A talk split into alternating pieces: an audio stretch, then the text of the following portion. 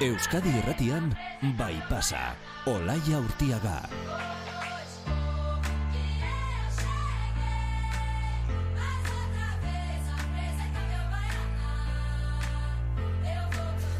Arratsaldeon, bai badakigu. Gabonak ez dira oraindik ditxi, ofizialki ez behintzat, baina argiak jarrita eta piztuta daude. Etxe askotan ere dekorazioa dagoeneko jarrita dago, gabonetako azokak ere non nahi topatu ditzakegu, eta geroz eta ohikoagoak izaten dira, baita ere gabonetako egutegiak. Zuek jarri alduzue, baten bat zuen etxean.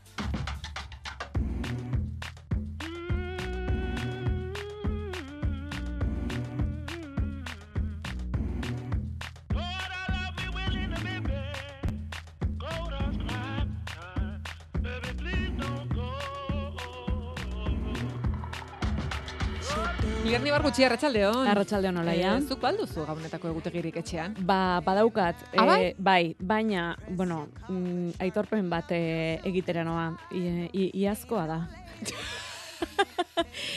da, oso egutegi polita postal txiki bat modukoa Bai. da, orduan urtea ez du jartzen, zen oski da, batetik hogeita laura arte, orduan zu zabaltzen zoaz, eta hor iruditzu politak daude. Ez da, ez dauka oparirik, Ah. baina da, bueno, ba, apaingarri bat gabonetakoa oso polita dena. Beraz ez da txokolatea eta ez dago iraungita. E, ez, ez dago, ez da inoiz iraungitzen. Oso ondo, oso ondo, ze praktikoa egia da. E, bueno, orentxe, e, liarnik esaten zuen berea oso polita dela, ez? Baina badaudela gozoz betetako egutegiak, Bai, e, gaur egun panpinez betetakoak ere badaude, makillajez, edo bitxiez ere e, beteta daudenak topatu ditugu batean eta bestean. Maider Altzaga moda diseinatzaileak ere badu berea, guri neko berritzailea egin zaigu eta zertan datza jakin nahi dugu. Maider Altzaga moda diseinatzailea Arratsaldeon. Arratxaldeon. Maider, konta iguzu, nolakoa da zure egutegia ba? Ba, nire egutegia, bueno, ba, abenduko egutegia da, hogeita lau egun dazka, eta egunero egunero, ba, sorpresa txiki bat. Eta zer, dugu. eta zer nolako sorpresak topatzen dira ba? Ah, ba, oso, onak, ba, gaur adibidez, jarri deudako beroki bat, bueno, bakizun ere prenda guztik bere itzena dakela, eta gaur da, berok, antxoni, berokia, euneko hogeita marrean, kolore kurrin. Eta egon goitzeko zortzitatik, bihar goitzeko zortzik arte, kodigo baten, em, bueno, publikatu dugu, eta dendara etorritare, e, zetxun aplikatzen da. Orduan, gaur esaterako, e, abenduak amaikako ka, kaxatxoa zabalduko bagenu, bertan O- Antoni Berokia euneko geita marreko berapenarekin e, eskuratzeko aukera izango genuke.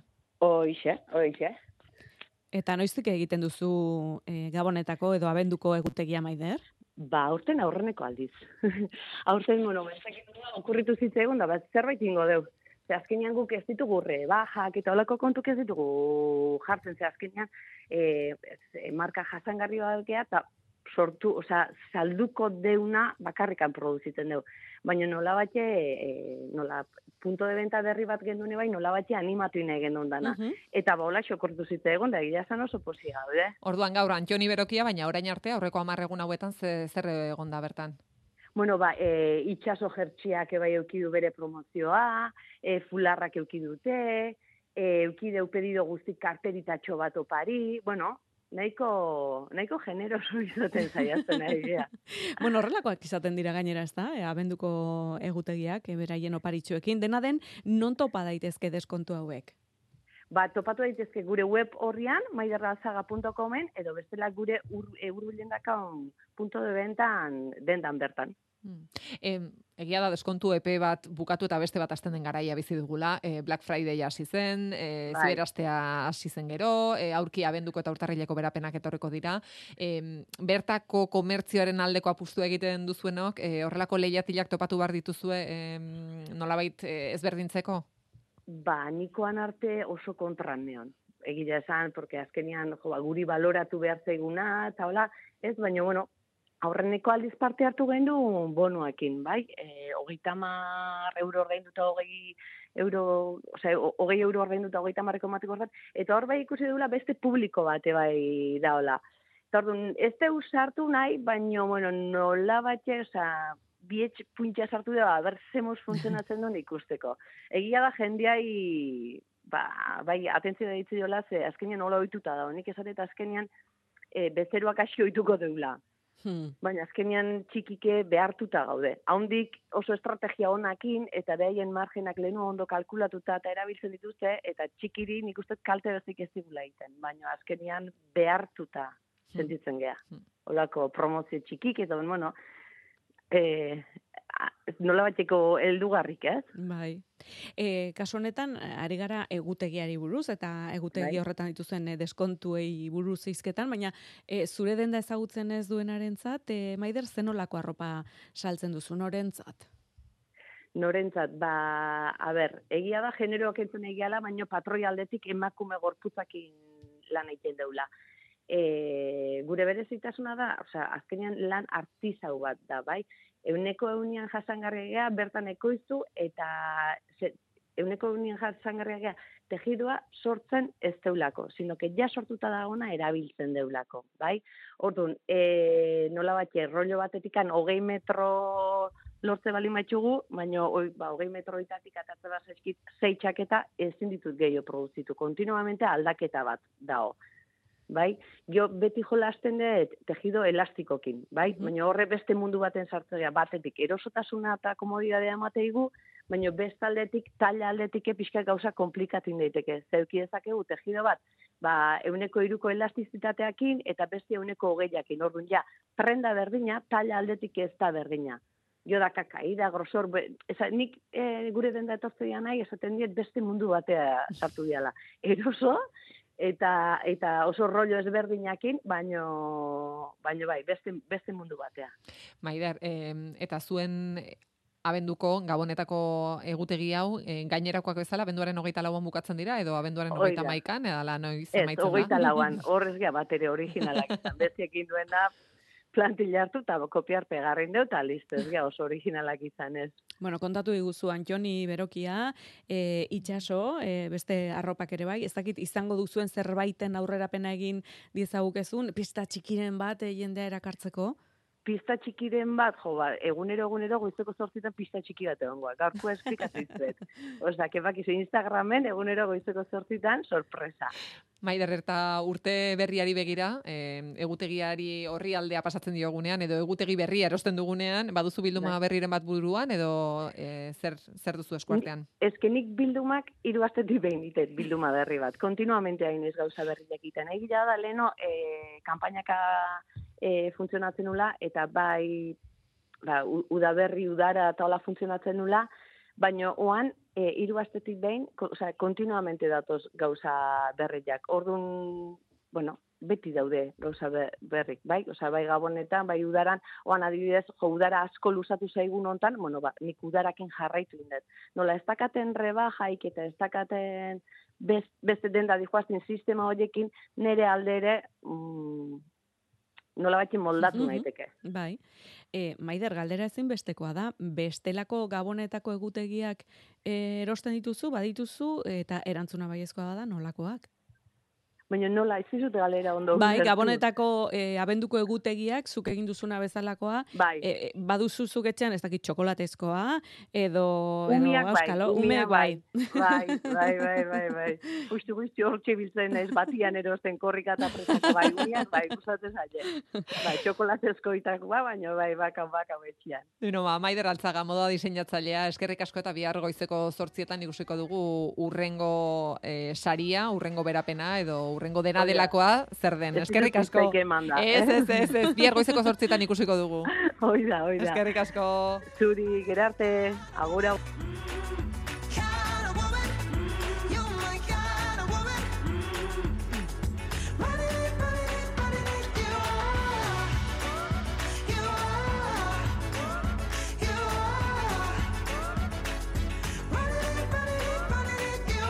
Bueno, egutegiak abenduak zazpi zioen egunean e, izan genituen bai pasan zirkusekoak. Estrenatu berri duten obran, arreta eman ziguten jantziek, eta horien inguruan galdetzeaz, e, Galdetzean, jakin genuen jantziz labekoak ez zeudela horren atzean, Lierni Bargutxi, Bai. eh, Lierni Bargutxi, Bargutxi, Lierni, gora eta bera, gisa sola ere, esan barko dugu, Bai, egun ematean, Alaia bigarren Urtiaga, abizena. Urtiagatar eh, olaia, bai, ala da. Eta guk noski jantziz lab, jantzitza laborategiaren atzean nor dagoen eta zer egiten duten jakin nahi dugu. Bueno, euren abizenak ere behar bezala esango Bai. ditugu. Ainhoa Etxeberria eta Saio Arroio jantziz labeko kideak, Arratxaldeon. Arratxaldeon. Eta ongi etorriak eskerrik asko gurera gerturatzegatik. bueno, Zuei. Etorri zarete gaurkoan, baina zenbat zarete guztira? E, denatara bos gaberez, bino hori.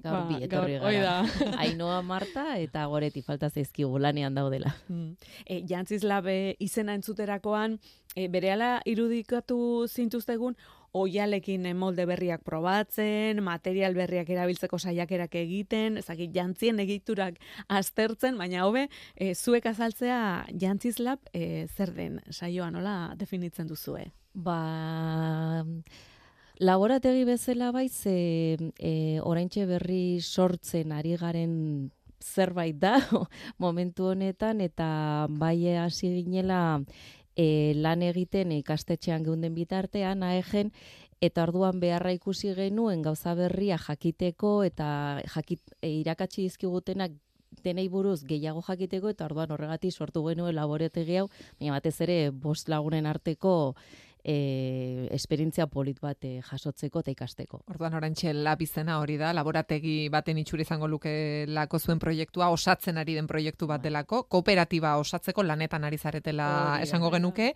E, orduan behar batetik sortzen da proiektua? Beharra baino gehiago ikuste, igual esperientzia eta guk ezatzeko, en plan, ez dakit nola esplikatu, en plan de guk dauzkiun, como esas espinitas igual ateratzeko eta esateko, en plan de no sé, Badaukagu zerbait egiteko eta honi forma eman nahi Bai, diogu, ez? kurtsoan zehar esaten genuen, jo, ni honi buruz gehiago jakin behar du, nire bai, nire bai, eta horrela boston artean, ba, erresago egingo genuela, pentsatu Hmm. genuen, eta eta horregatik hasi genuen ibilbidea. Em, goi mailako zikloa elkarrekin e, ikasi zenuten orduan, esan duzuen bezala, Donostiako AEG ikastetxean, mm, jostunak, e, ikuskizunetarako jantzi teknikariak, diseinatzaileak nola izendatzen duzue zuen burua? Egia esan, e, prozesu guztia egiteko prestatu egin gaituzte. Eta ba, hasieratik testu bat etortzen zaizun e, momentutik bukaeraraino. Dana egiteko kapazidadea dugu eta hartuko dugu noski horregatik gaude lanean. E, bueno, jakin badakigu moda ikasketak baditu zuela, orentxe aipatu dugulako, baina lehenagotik ere bere beste ikasketa eta lanbideetan aritutakoak izan zarete. E, zein izan da zuen ibilbidea, nola iritsi zarete? nire kasun moda ikasi nun aurretikan. Orduan modakin seitu nun, eta, oza, orduan nik gelditu naiz moda bakarrikan ikasten. Bino, hauek ja beste zabat daukite, en plan beste bilbide batzutekan etorri dira. Bai, egen daude biziklo. Goi mailakoak bata dela moda eta ez dakit. oso- Patroigintza eta moda. patroigintza, bi urte direla eta ondoren da ikuskizunetarako ba, neurrerako, neurrerako jantziak. Beste on kasuan, adibidez goreti e, Bellas Artes ikasi du eta restaurazioan em, egin zuen espezialitatea, e, Marta psikologia Marta, hasi zen, psikologian hasi zen, e, eh, filosofian, filosofian. Bino Eta utzi intzun, eta etorri zen gure gradura. Hori da, eta Carlotaren kasuan enpresaritza egin du, eta orduan ba, gero hasi zan hau ikasten. Eta nire kasuan politikan ibili nintzen, eta, eta kooperazio lanetan, eta orain ba, honetan hasi nintzen. Mm. Eta e, nola imaginatu behar ditugu zuen e, ba, ikasten ari zineten bitartean ezagit, kafe horiek edo momentu horiek aipatu dituzue, e, bueno, ba, geneukan hor, ba, amets batzuk genituen, edo zerbait konpartitzen zenuten e, guztiek naiz eta jatorri eta eta ibilbide oso diferentetakoak izan, baina nola dira momentu horiek em, esaten duzuena, ba, ba, bai, hemen badugu elkarren artean zerbait mm, konpartitzen duguna edo idea berdin bat edo nola hasi zen hori guztia sortzen. Nik uste dena Madrideko viaje bat euki ginula eskolakin, ta hor e, pisu berdinen gelditu ginen e, bostak, ta pues en un esto de afaltzen eginala de repente botazun Carlotak uste en plan así en plan de y si hacemos esto? Eta Madrideko viajen, en plan, azkeneko unen, geunden lerrinak, bino hasi ginen eskemakilen, ez dikitze, ideia guzik bota, ez dikitze bakize, eta nik uste hortikan hasi zela, eta azkenen, e, bai, bateko gehatzen bali badio, bestek launtzen dio, eta osa, osatzen du talde bat, pues, denan arten, osa, igual amar batez, bino bedetzi bat atetzeko igual moduko bat. Osa, bai, saioa, ze, e, esan duzunez, oso disiplina ezberdinetatik zatoztenez, horrek ere proiektuari emango dio ere Bai. beste dimentsio bat. Bai, bagea oso ezberdina gara, bakoitza dauzkagu e, gaitasun ezberdinak, eta inoak oso ondo esan duen bezala, ba, batak daki gauza batei buruz gehiago, baina besteak besteari buruz, baina batez ere batez ere da, izugarrizko ilusio egiten digula e, sortzea. Eta gero sortzen dugunean aurrera eramateko gai, kapazidade hori ikustea dugula, ezta? Badakigu esperientzia falta zaigula eta horregatik hasi dugu ibilbide hau baina bai bai em, komplementarioa gara oso eta lan egiteko oso oso arduratsua gara.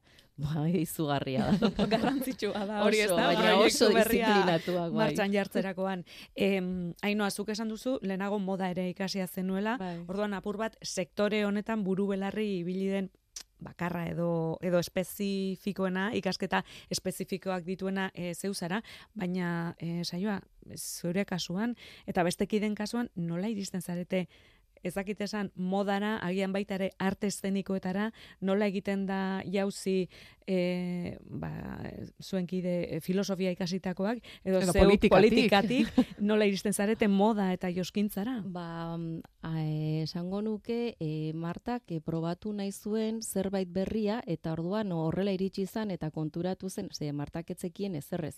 Hasieran etzekien makina bat erabiltzen, uste dut, okerrez banago, eta ikusi zuen kabazia da zuela, oso azkar ikasten zuen, eta orduan horrela iritsi izan.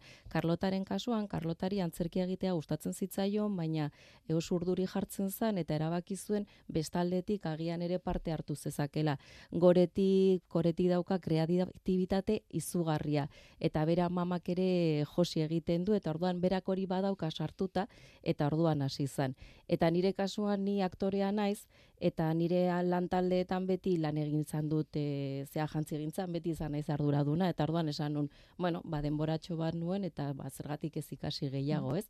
Ni antzerkirako, ba, gauzako bete egiteko, baina gero hau atera zaigu, eta primeran. Em, laborategi itxura duen proiektu honetan, e, enpresa berri bat den proiektu honetan, e, dagoeneko jantzitegi bat, baino gehiago egin duzue. Bai. E, estrenaldia zen ikuskizunekin egin zen duten, zen izan zen Bai. lehenengo lana. A ber, lehenbiziko lehenbiziko lana berez patas de gansa izan du zen, eta justo oan nahi dia uste dut eh, zatzen. E, Oaintxe estrenatu berria. Uste atzo ezin izan ginela jun, e, la fundizionen egin zuten eta hain logroñon ere badute eta egiten dute ikuskizun bat oso oso oso interesgarria labanderas, ez dakit exactamente tituloa, baina da e, nola juten ziren e, lan egitera, garbiketak egitea, nola elkartzen ziren ze, ze mm, nola ezagutzen zuten, nola jakiten zuten nola zegoen famili bakoitza eta horren inguruan. Mhm. Oso polita. Eta e, dantza garaikideko ikuskizuna da, e, patas de gansarena, nolako jantzitegia osatu duzu, zein izan zen abie, ia, abia puntua, edo jantziek zer adierazi behar zuten? Pues azkenen nola denak garbitzeko eta ez dakitze eta maindirek eta ez dakitze pues, eman zizkuten beraiek e, pues, hori, maindire batzuk. Eta guk maindire hoiekin osatu ginen e, zabat, azpiko partea, por así decirlo, pues zela galtza batzuk kriston buelokin, da orduan mugimentua bazaukiten, e, ikusten zen oialan zea, pues grazi puntua zaukitela diferentek ziala tal, eta gero goiko gona bat bezala egin dena e, za, mulas bidez zatuta pues ikusten dien aia e, zadiala maindire maindirek bezala esateko modun. Bai, beraiek oso argi zuten zer nahi zuten. Behar zuten pisu eukitzea eta maindireekin nahi zuten egin dena. Eta orduan maindire zarpila bat lortu zituzten, ze estenografia ere maindireekin egina dago, eta orduan behar zuten pisua eta eramazki hiru kapa. Gona Bai. bakoitzak, galtza kanpana potente hoiek, bost metrotako beste bat, eta gero dana horrela zarpilatuta egongo balira bezala. E, dantzari bakoitzak, e, Dantzari bakoitzak, bai. Mhm. Eta bai. Eta zuek eh, dantzariekin aurretik hitz egiteko aukera izaten duzue ikusteko zein den euren mugimendua eta mugimendu horren arabera egiten duzue mm, patroi Bai. bat edo bestea Kasu edo nola izaten da? E, goreti egontzan beraiekin eta orduan haiek esplikatu zioten zer behar zuten. Ez genuen ikuskizuna ikusi, bai begiratzen duzu Instagramen nola mugitzen diran, eta bai egiten duzu ikerketa ba, ba dantza garaikidean nola, nondikan nora jungo denez, e, ezagutzen ez baduzu edo baduzu ere. Eta orduan goreti beraiekin hitz egin ondoren, ba, e, proposamen batzuk egin genizkien, eta hoien arabera egin genuen jantzia. Orduan, prototipo bat egin genuen, etorri ziran, probatu zuten, eta gero, jo, ba, behar hau dut, edo pixo gehiago behar dut, eta orduan aldaketak egin genituen, eta baina estrenatu dute, eta ba, beste aldaketatxo batzu behar dituzte. Ba, hau igual behar dut, hau. E, izaten da, mu- mugitu egiten den zeo zer, ba, aldatu egin behar da. Mhm. Ez da bukatzen beraz em, estrenatzen denean, eh, jarraitzen du harreman horrek edo jantzitegiaren lanak jarraitu dezake momenturen Bai. batean eh, ba, obrak aurrera jarraitzen duen enean. Bai, noski ze dena bezala probatu arte ere ez dakizu eta haue probatu zu diren txaiotan da funtzionatzen zuen, baina behar batzuk eh, sortu zitzaizkien oso horresa direnak eta esan genuen ba primeran probatu zazue eta eta bidali eta egiten dugu. Bai, bai, gauza horiek dute, ohikoak bai, bai. dira, ezta? Bueno, aipatu dugun zirkus konpainiari ere e, egin diezue euren jantzitegia. Guk lanean harrapatu zintuztegun zirkuseko ibisita egin genienean, baina nola joan da guztia? Fua. Osa, nik uste izan du diala e, bi aste, hiru aste, de kaos total, de gotxi, behetxi, ez dikitze, e, hau aldatu, tela hau erostera araion, ez dikitze hartzera on araion, ez dikitze, dauki Nahiko zirkua materiala. zuena ere, ez? Bai. Akrobazia Oso- asko egin bai. izan duzue. Bai, egia esan izan da prozesu bat oso interesgarria, emaitza oso polita izan da, haiek lan handia egin dute ere, baina bai izan da oso komplikatua guretzako. Lehenengo aldia zan zirkoa egiten genuela eta zirko garaikidean badaude e, bakoitzak egiten dutuen espektakuloa, trapezista, telak, sokak, malabaristak, eta gero beraien artean sortze dituzten koralak, baina kasu honetan ere koral horiek ez dira bakarrik aurkezteko individuala den espektakulo zati hori, ez baizik eta danak daude momentu guztian dena mugitzen dira torreak egite dituzte, izugarrizko mugimenduak egite dituzte. Eta beldurra emate izu puskatuko ote den zeo zer.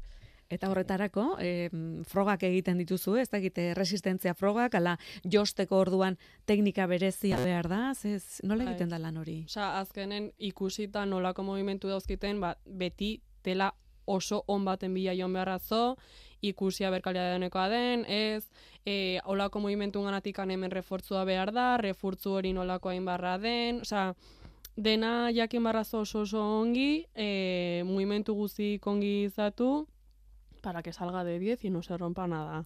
Bai. Eta Ta- gero ere oso garrantzitsua da, sortzeko garaian ze konfekzionatzeko ba, teknika batzu behar dituzu prestatu, baina gainera ere beraie dauzkate e, botoia ez molestatzen didala, manga ez dakiz zer beste aire, bo, gauza mila dituzte eta oso oso pertsonalizatua izan da, ze egon gara beraien entsaiotan hitz egiten denbora guztian, al eta azkarren egiten jantzitegia behaie probatzeko, baina bestalde, sortzeko garaian zailtasuna izan da guretzat, em, kasu honetan dramaturgia ez zuten e, idatzita.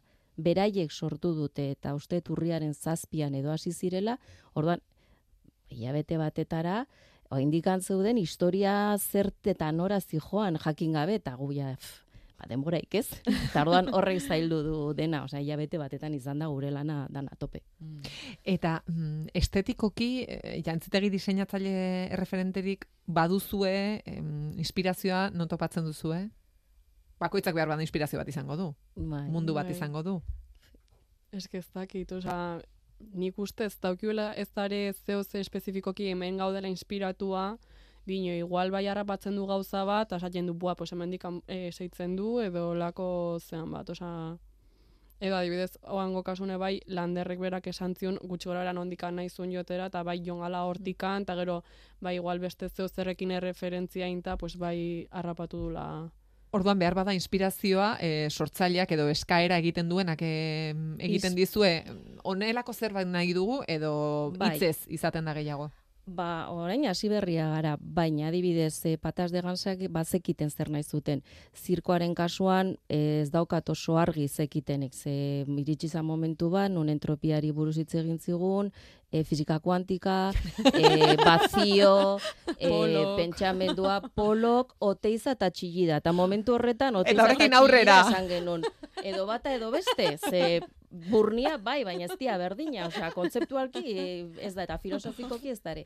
Orduan kasu honetan gure prozesua izan zen jakitea. Zirkoa, zirko kontemporaneoan undi datorren, esenpluak hartu, e, gero sustrai, bere hitzekin gauzak e, nola baite erlazionatu artistekin, koloreekin, ze teknika erabili genitzaken jantzietan, eta eta horrela, baina oso disiplinatua ere, eh, dana iker, ikerketa bat daukagu beti, beti, beti. Em, eta jantzitegiak arte estenikoetan mezuren bat igorri behar du, zerbait adierazi behar du, e, bueno, funtzionale izan behar du, jantzi behar duenak eroso egon behar du, baina intentzioa dago puntada bakoitzean, oial jakin bakoitzean, hori dena ondo neurtua dago baita ere zentzu horretan. Bai, ni adibidez aktore mo- moduan gure antzerki lanak egiten ditugunean, e, jantzia ematen du ez ez, baina oso oso garrantzitsua da, bai ze kolore transmititzen dituen, jakin behar dezu gure kasuan obra balin badu idatzita, e,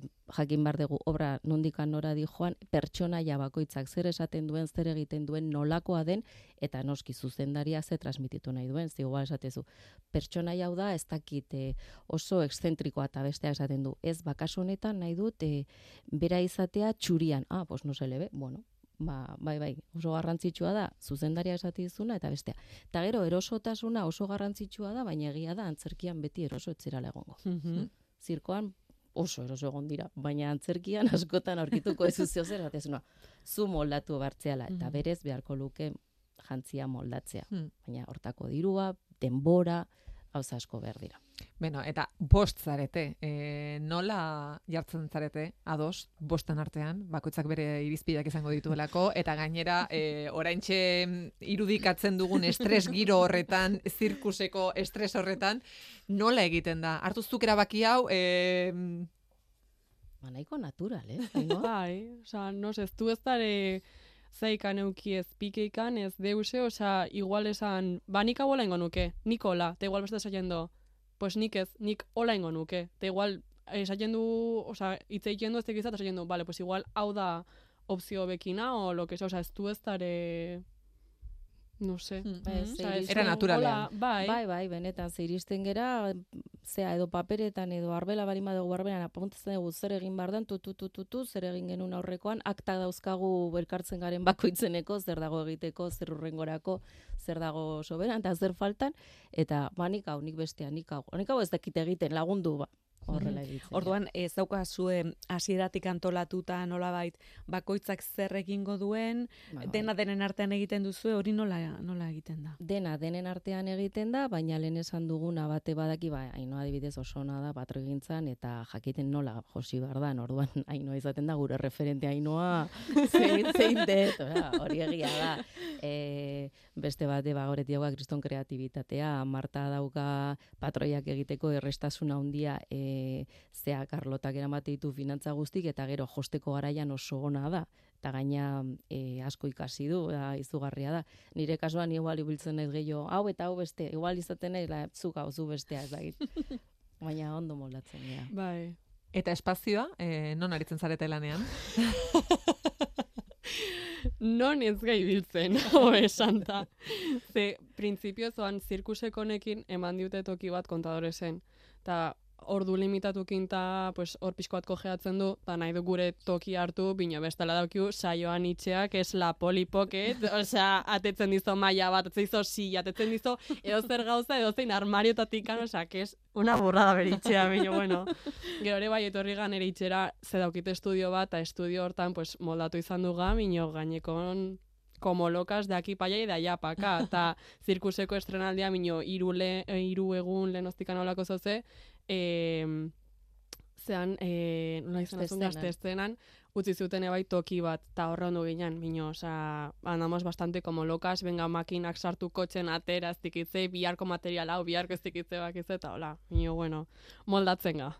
behar duzuena eta balia bideak e, urriak direnean ere askotan e, zera sormena ere kasu horretan Bai. ezinbestekoa da, ez da? Oso garrantzitsua da, sortzeko garaian oso garrantzitsua da, e, bai, pixkanaka jungo gara bide egiten, orain hasi berria gara, eta baina bai beharra dugu toki bat ornun gauza guzti ditugun, eta ez mila trasteagoetik eta beti.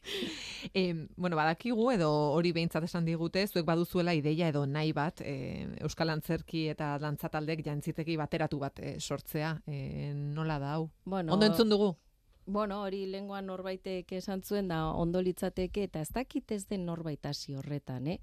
E, egotea e, biltegi bat nun Euskal Antzerki taldeak ze badaude batzuk oso goian daudenak eta igual diru laguntza edo, edo dirua edo jende asko guten dela bere ikustea, baina beste batzu ez, txikiagoa direnak eta eukitzea denak espazio bat nun kudeatu dezake norbaitek eta alokatu utzi e, trukea egin izango litzateke oso. Nik uste norbait bazebilela, ez dakit aurrera atera dan. Baina hori litzateke oso ideia polita. Mhm. Hori egiten da e, beste herrialde batzuetan edo Ba, Madriden eta asko muitzen da hori, osea ikusitu baita ere, bueno, eske ni jo nintzen lehenoztik bai eskolakin Madridera, eta bai ikusi genituen, en plan, toki batzuk non alkohol alokatzen zuten, ez dakitze, eta e, ikusten gizo nola dian bestuariok. Eta egon ginen eskola baten ebai, bazaukiten biltegi bat, bino zen ustut eskolana bakarrikan. Bino dia, pues, anitxintxuzten antzerkitan eta e, zatzeko, erabiltzeko. Mhm. Bueno, ikusiko dugu proiektu hori ba ote datorren. Etorkizuneko gauzaz ari garenez, orain arte egin dituzuenak aipatu ditugu, baina zer duzue e, zuen polipoket horretan, e, zertan zabiltzate? Jarraitzen dugu kolaborazioak egiten eta orain daukagu amurrioko koro batentzako, emakumeen koro batentzara, abes batentzako egin beharra eta badugu gogoa jartzeko, zehain egon e, alde batetik bestea, eta gero ni teatro estudio, donostiko teatro estudiorekin egiten dut lan, eta orain gabiltza prestatzen la kantante kalba, Julen Joneskorena, eta eta orain ja ikusiko dugu obra bat, antzerki obra baten aurrean zein dan prozesua, ze hasieratik hartzen dugu, eta da testu batekin, zuzendaria zorrotza eta badakiz zer den nahi duena, eta, eta orduan horrekin gaude, jas, diseinuak eginda eta proposatzeko prest. E, gaur saioan gabonetako egutegiei buruz hitz egiten abiatu dugu. Ez dakit e, zuen laborategi horretan egutegi bat baduzue e, egun bakoitzean zer egin bar duzuen, ala e, dena lainoan interneten dago. Nik uste, astero, bueno, azken aldin nahiko lasai gabiltza zirkua bukatu ondoren, mino, osea, zirkusen geundenen, osea, zein helduga eta apuntatu zein gauden, zein beharra, ze, osea, dena en plan, muy apuntau, muy... Dena idatzia. Bai, bai, Saioak baietzio bai, buruarekin. hortan saioa zen, en plan, la, la espertala que itxuratuta. kontrola. Bai, hau egiteko, hain, hain bestea falta zaigu, orain eta bueno. Bueno, eta gure entzuleen artean, e, oraintxe horrelako proiektu batean e, jantzitegi beharrean e, baldin badaude eta zuekin harremanetan jarri nahi badute, e, nola hitz egin dezakete zuekin? Bueno, ba, Instagramen kontua ireki dugu, jantzizlab, eta, bueno, pixkanaka egea hori ere egiten, eh? eta, ba, pixkanaka tarjetak eta bakizu, ba, webgunea dena, eta jungo gara egiten pixkanaka, baina, bueno, ari gara, ari gara Bai. prestatzen dana. Beno, bainoa etxeberria eta saio arroio jantzizlabeko kideak eskerrik asko gurera etortzeagatik eta Eskerrik jarraituko dugu zuei. zuen jantzitegiak zer ematen duen ikusten, eskerrik asko. Mila Eskerrik esker. asko. Bihar bederatzietatik aurrera, Interreala, txapeldunen ligako neurketa erabakiorra Euskadi irratian zuzenean. Milandik bertatik, maitan urbieta. Kepa Iribarrek zuzenduta. Juan Alarrañaga eta Gari Urangaren iritziak, eta Iker Galartzaren galartzakeriak. Batzen gaituen futbola Euskadi erratian. Baietz, ba baietz, Volkswagen Tirrok baten bila bazabiltza, baldintzarik onenak behasengo autobajen aurkituko dituzu. Oh, bai? Bai horixe, Volkswagen Tirrok amar baino ez dituzte prezio ezin hobean, urte bukaerara arte. Tirrok autoaz gozatu nahi baduzu, ez galdu autobajera joateko aukera. Errepide nazionala bat, lareun demeretzi kilometroa, behasain. Zure Volkswagen ibilgailua zain duzu autobajen. Desberdintasuna nabarituko duzu. Abenduaren amabost eta maseian, tabakalerak ateak zabalduko ditu arteari eta sorkuntzari eskainitako txoko guztiak ezagutu ditzazun. Bisitatu artisten estudioak eta gozatu aukeran dituzun jarduerak, lantegiak eta erakusketak. Bisitarien eta sorkuntzaren arteko topaketa paregabea izango da. Zatoz tabakalerara. Euskadiko Orkestrak Koplanen nazio batuen ereserkia interpretatuko du, giza eskubideen aldarrikapenak irurogeita maust urte bete dituelata. Ondoren, Malerren lehen sinfoniari ekingo dio, Titan izenekoa. Donostia, Bilbo, Gasteiz eta Iruñeko kontzertuetarako salgai daude sarrera kamar eurotik aurrera. euskadikorkestra.eus Bai pasa.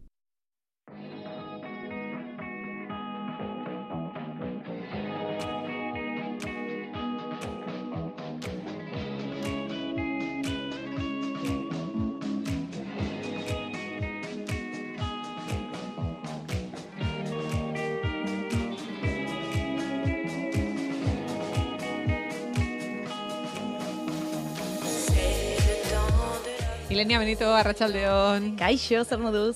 Ondo eta zu? Gaur triste samar natore. Bai, gaur zuen animoak behar ditut. Behar dituzu, eh, zer Bueno. gertatu zaizu bizitza honetan ba? Zergatik zauden triste? Bai, bitu. Ola, ja, urtea amaitzear dago eta egunero komunikabideetan eta sare sozialetan edo lagunen mezuetan amaika zerrenda topatzen ditugu, bai?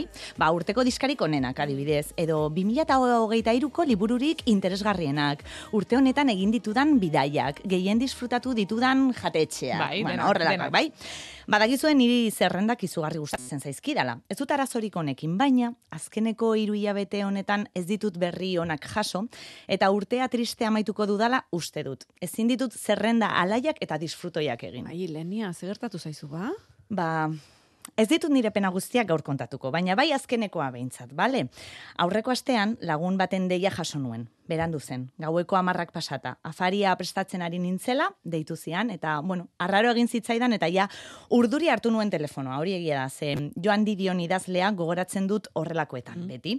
Bere liburu bat ala hasten delako. Bizitza oso azkar aldatzen da. Bizitza une batean aldatu daiteke. Afaltzera esertzen zara eta ezagutzen zenuen bizitza amaitu daiteke. Jo, eh. Eh, bueno, eh, Badakit. bai, eh, subido irik ez zaigu sartuko honekin ez. guere egia esan tristetzen hasi gara. Bai. Gaur ez, sentitzen dut badakit oso katastrofikoa dirudi, baina hala da, nire lagunak hiru hitz besterik ez zituen esan, eta bai, hemendik bi astetara, ez da bakarrik urtea amaituko, ezagutzen dudan bizitza hau ere nolabait amaituko da. Ilenia, Madrilera noa. Gauza okerragoak badaude, eta izan daitezke edo etorri daitezke, bai noski. Baina igual horregatik, orain, justo orain, nire laguna urrutira joatea, ba, lur jota utzi nau. Eta zer erantzun zenion? Ez. Direktamente. Hitz bakar batean sentitzen nuen guztia esan nion. Ezin izan nion besterik esan? Ez, ez zaitez joan. Ez, ez dut hau entzun nahi. Ez, ez zait gustatzen. Ez, Madrilez. Ez, ez ditut aldaketa gehiago nahi. Eta horrelako amaika ez esan nahi nituen, baina bakarra atera zitzaidan. Egia da bestelako hausnarketa edo sentimendu borobila esan nahi nuela, baina ez zitzaidan atera. Ezin izan nuen. Bueno, em, honek ez dizu lagunduko, Mm. eh, badakigu, behar bada hau esategatik gorrotatuko gaituzu, ba, ze igual bai, lur jota zaudenean, horrelako erantzun bat jasotzen duzunean, em, bueno, ba, aserretzeko modukoa izango da, izaten da, baina, Ilenia, Madril gertu dago. Oso. Bale. Gertu dago ez. Ez dago hain urruti. Egia da, baina urruti dago urruti dago. Edo zein momentutan ezingo dut berarekin kafe bat hartu edo afaltzeko plana egin. Gure konbertsazioak telefonoz izan beharko dute eta bai badakit hemen dago nire karma. Ze nik hemen formatu guztietako komunikazioa defendatu dut. Beti, baina ezingo dut besarkatu. Eta hori, debaterik gabe existitzen den komunikaziorik eraginkorrena da. Hori egia da. Gero honek bai, debatea izan dezake, eta debate infinitua, baina guk hemen meloi guztiak irekitzen ditugu beti. Mm, bai. Beraz, meloi bat irekiko dut. Oso Vale, ongi, nire, nire me- tristurari aurre egiteko. Oso ongi, meloiak zabaltzearen alde beti. Oso ondo, ba, ona nire aitorpena. Nik ez dut urrutiko harremanetan sinisten. Beraz, lagunekin ere izugarri kostatzen zait. Baditut urruti bizi diran lagunak, ba bai, eta izugarri maite ditut, baina gure laguntasuna ez da hemen zeudenean bezalakoa. Ordun, zuek zer, relaciones a distancia, bai ala ez. Ui, Ah, meloia. Liene, Lierni, ez esan nahi duzu? Ah, Ah. eh, Kontextua Lierniren naizpa Amsterdamen bizi da. eh, bai, orduan, bueno, ezin bestean, ba, ba, bai, o- hobe hori harremanik ez izatea baino. Zure ahizpak zergatik egiten du? Baina, bueno, ni pozik bizi naiz. Bai, Eh, maite duzu. em, bai, ez zaita inbeste kostatu uste dut. Edo agian ja ohitu naiz. Bai. Hori izan daiteke. Aspaldi. Eh, Hogei urte txo Bai, badira. Bai. Bai. Em, nere aizpare urte askotan e, kanpoan bizi izan da, eta nik uste nuen, bai, ba, ondo nera mala, baina egia da, ona itzuli denean, ba, esaten zu, ba, aurrez aurreko harremana beti ezberdina da. Bai, eta niri horrekin bide handi eman zidan, hori ere aitortu Claro. behar dut. Vale, ordu nire taldekoak zeate. Ba, ai. Vale, vale. Baina agian ez ganain dramatikoak, esan nahi dut. Bueno, bueno, bueno, li, lierni, Bueno, baina- eh, neskatxa animatu nahian gaude, baina, baina ez. deitu dramatika barkatu. Ez importa, ez importa, ze bitu lierni. Nire drama ulertuko duzu, ze beste gauza bat ere gertatzen zait justu orain gabonetan, Bai. urte amaieran. Eta orain bai, nirekin ados egongo zea, bitu. Hau nire amona peparen ohitura bat zen. Beraz, nire amona pepa ekarriko dut onera berriz. Hogeita lauan, elkarrekin afaltzeko bere bila joaten nintzen beti, bere etxera. Atzo lagun batek esan dit bere izebaren etxea bila julita deitzen dela, eta nei inbidia eman dit, eta ordun nire amonaren pisutxoari bila pepa deituko Vale, diot. No, Bila sare, Pepa. Kontakizuna horrela izango Vale, da. Bila Pepara joaten Bila zinen. pepara juten nintzen bere bila, eta amonak bi ohitura zituen, lehenengoa. Bere etxera sartu, bila pepara sartu, eta hortxe esaten zidan, momentuan. Ze abestu zazu, badakizue, zeinen gaizkia besten dudan. Bai. Baina, nire amona, zoriontxua zen nire horra, horra, gure olentzero, Noski. horrekin, aizu. Bigarren ohitura, hau da importantena. Etxerako bidean, aurreko gabon gau guztien errepasoa egiten zidan.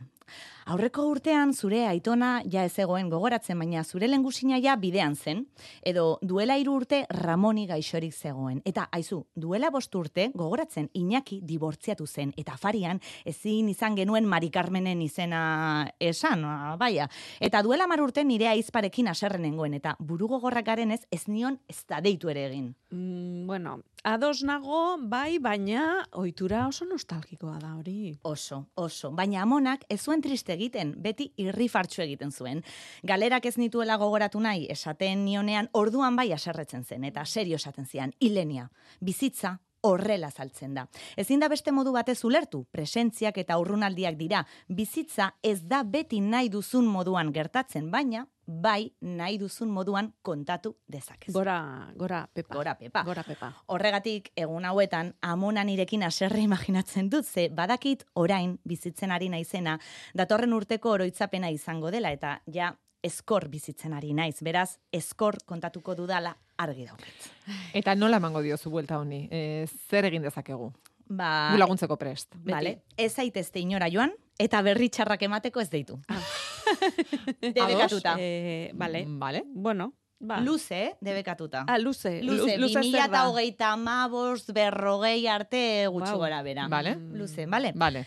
Eta gero egia da, ba, buelta ematea kostatzen ari zait, ze gainera, beste gauza bat kontatuko dizuet, aurreko asteburuan momentu oso erromantikoa baina tristea ere bizi nuen. Urrutiko harremanetaz ari garela, ea zer iruditzen zaizu ezuei. Bikote bat, bai? Bi lagun, bata Galiziakoa eta bestea Austriakoa. Elkarrekin Bartzelonan bizi dira. Eta oporretan, ba, etorri ziren e, aurreko astean eta larun batean batak Bartzelonarako hegazkina hartu behar zuen eta urrengo egunean besteak Galiziarako hegazkina. Larun batean beraz, elkar agur esan zioten hilabete baterako. Urtarrilaren seira arte ez dira berriz etxean elkartuko. Aeroportuan, beraiekin egon nintzen beste lagun batzuekin eta hau bai drama lierni, hemen bai, dramatika total. Gogoratzearekin bakarrik, negar egiteko gogoa bueltatzen zait. Ai, despedida triste izan zen. Oso, oso, pelikuletan bezala. Baina, hemen inork ezin zuen hegazkina joaten utzi eta ondarribiko aeroportutik korrika atera maite zaitut esateko. Agur esan aurretik batak besteari zera esan zion. Ez zaitez triste egon, mesedez, eta besteak, ezin dut beste modu batean egon. Sokorro. Bueno, bueno, bueno. Claro, nola ez naiz ba ni ere triste egongo, mesedez, maitasunaren izenean, lanak, familiak, xotasunak, gabonak, stop, utzio zuen maitasunari bizitzen, mesedez. Ez? Bueno, eh, zer egin duzu orduan?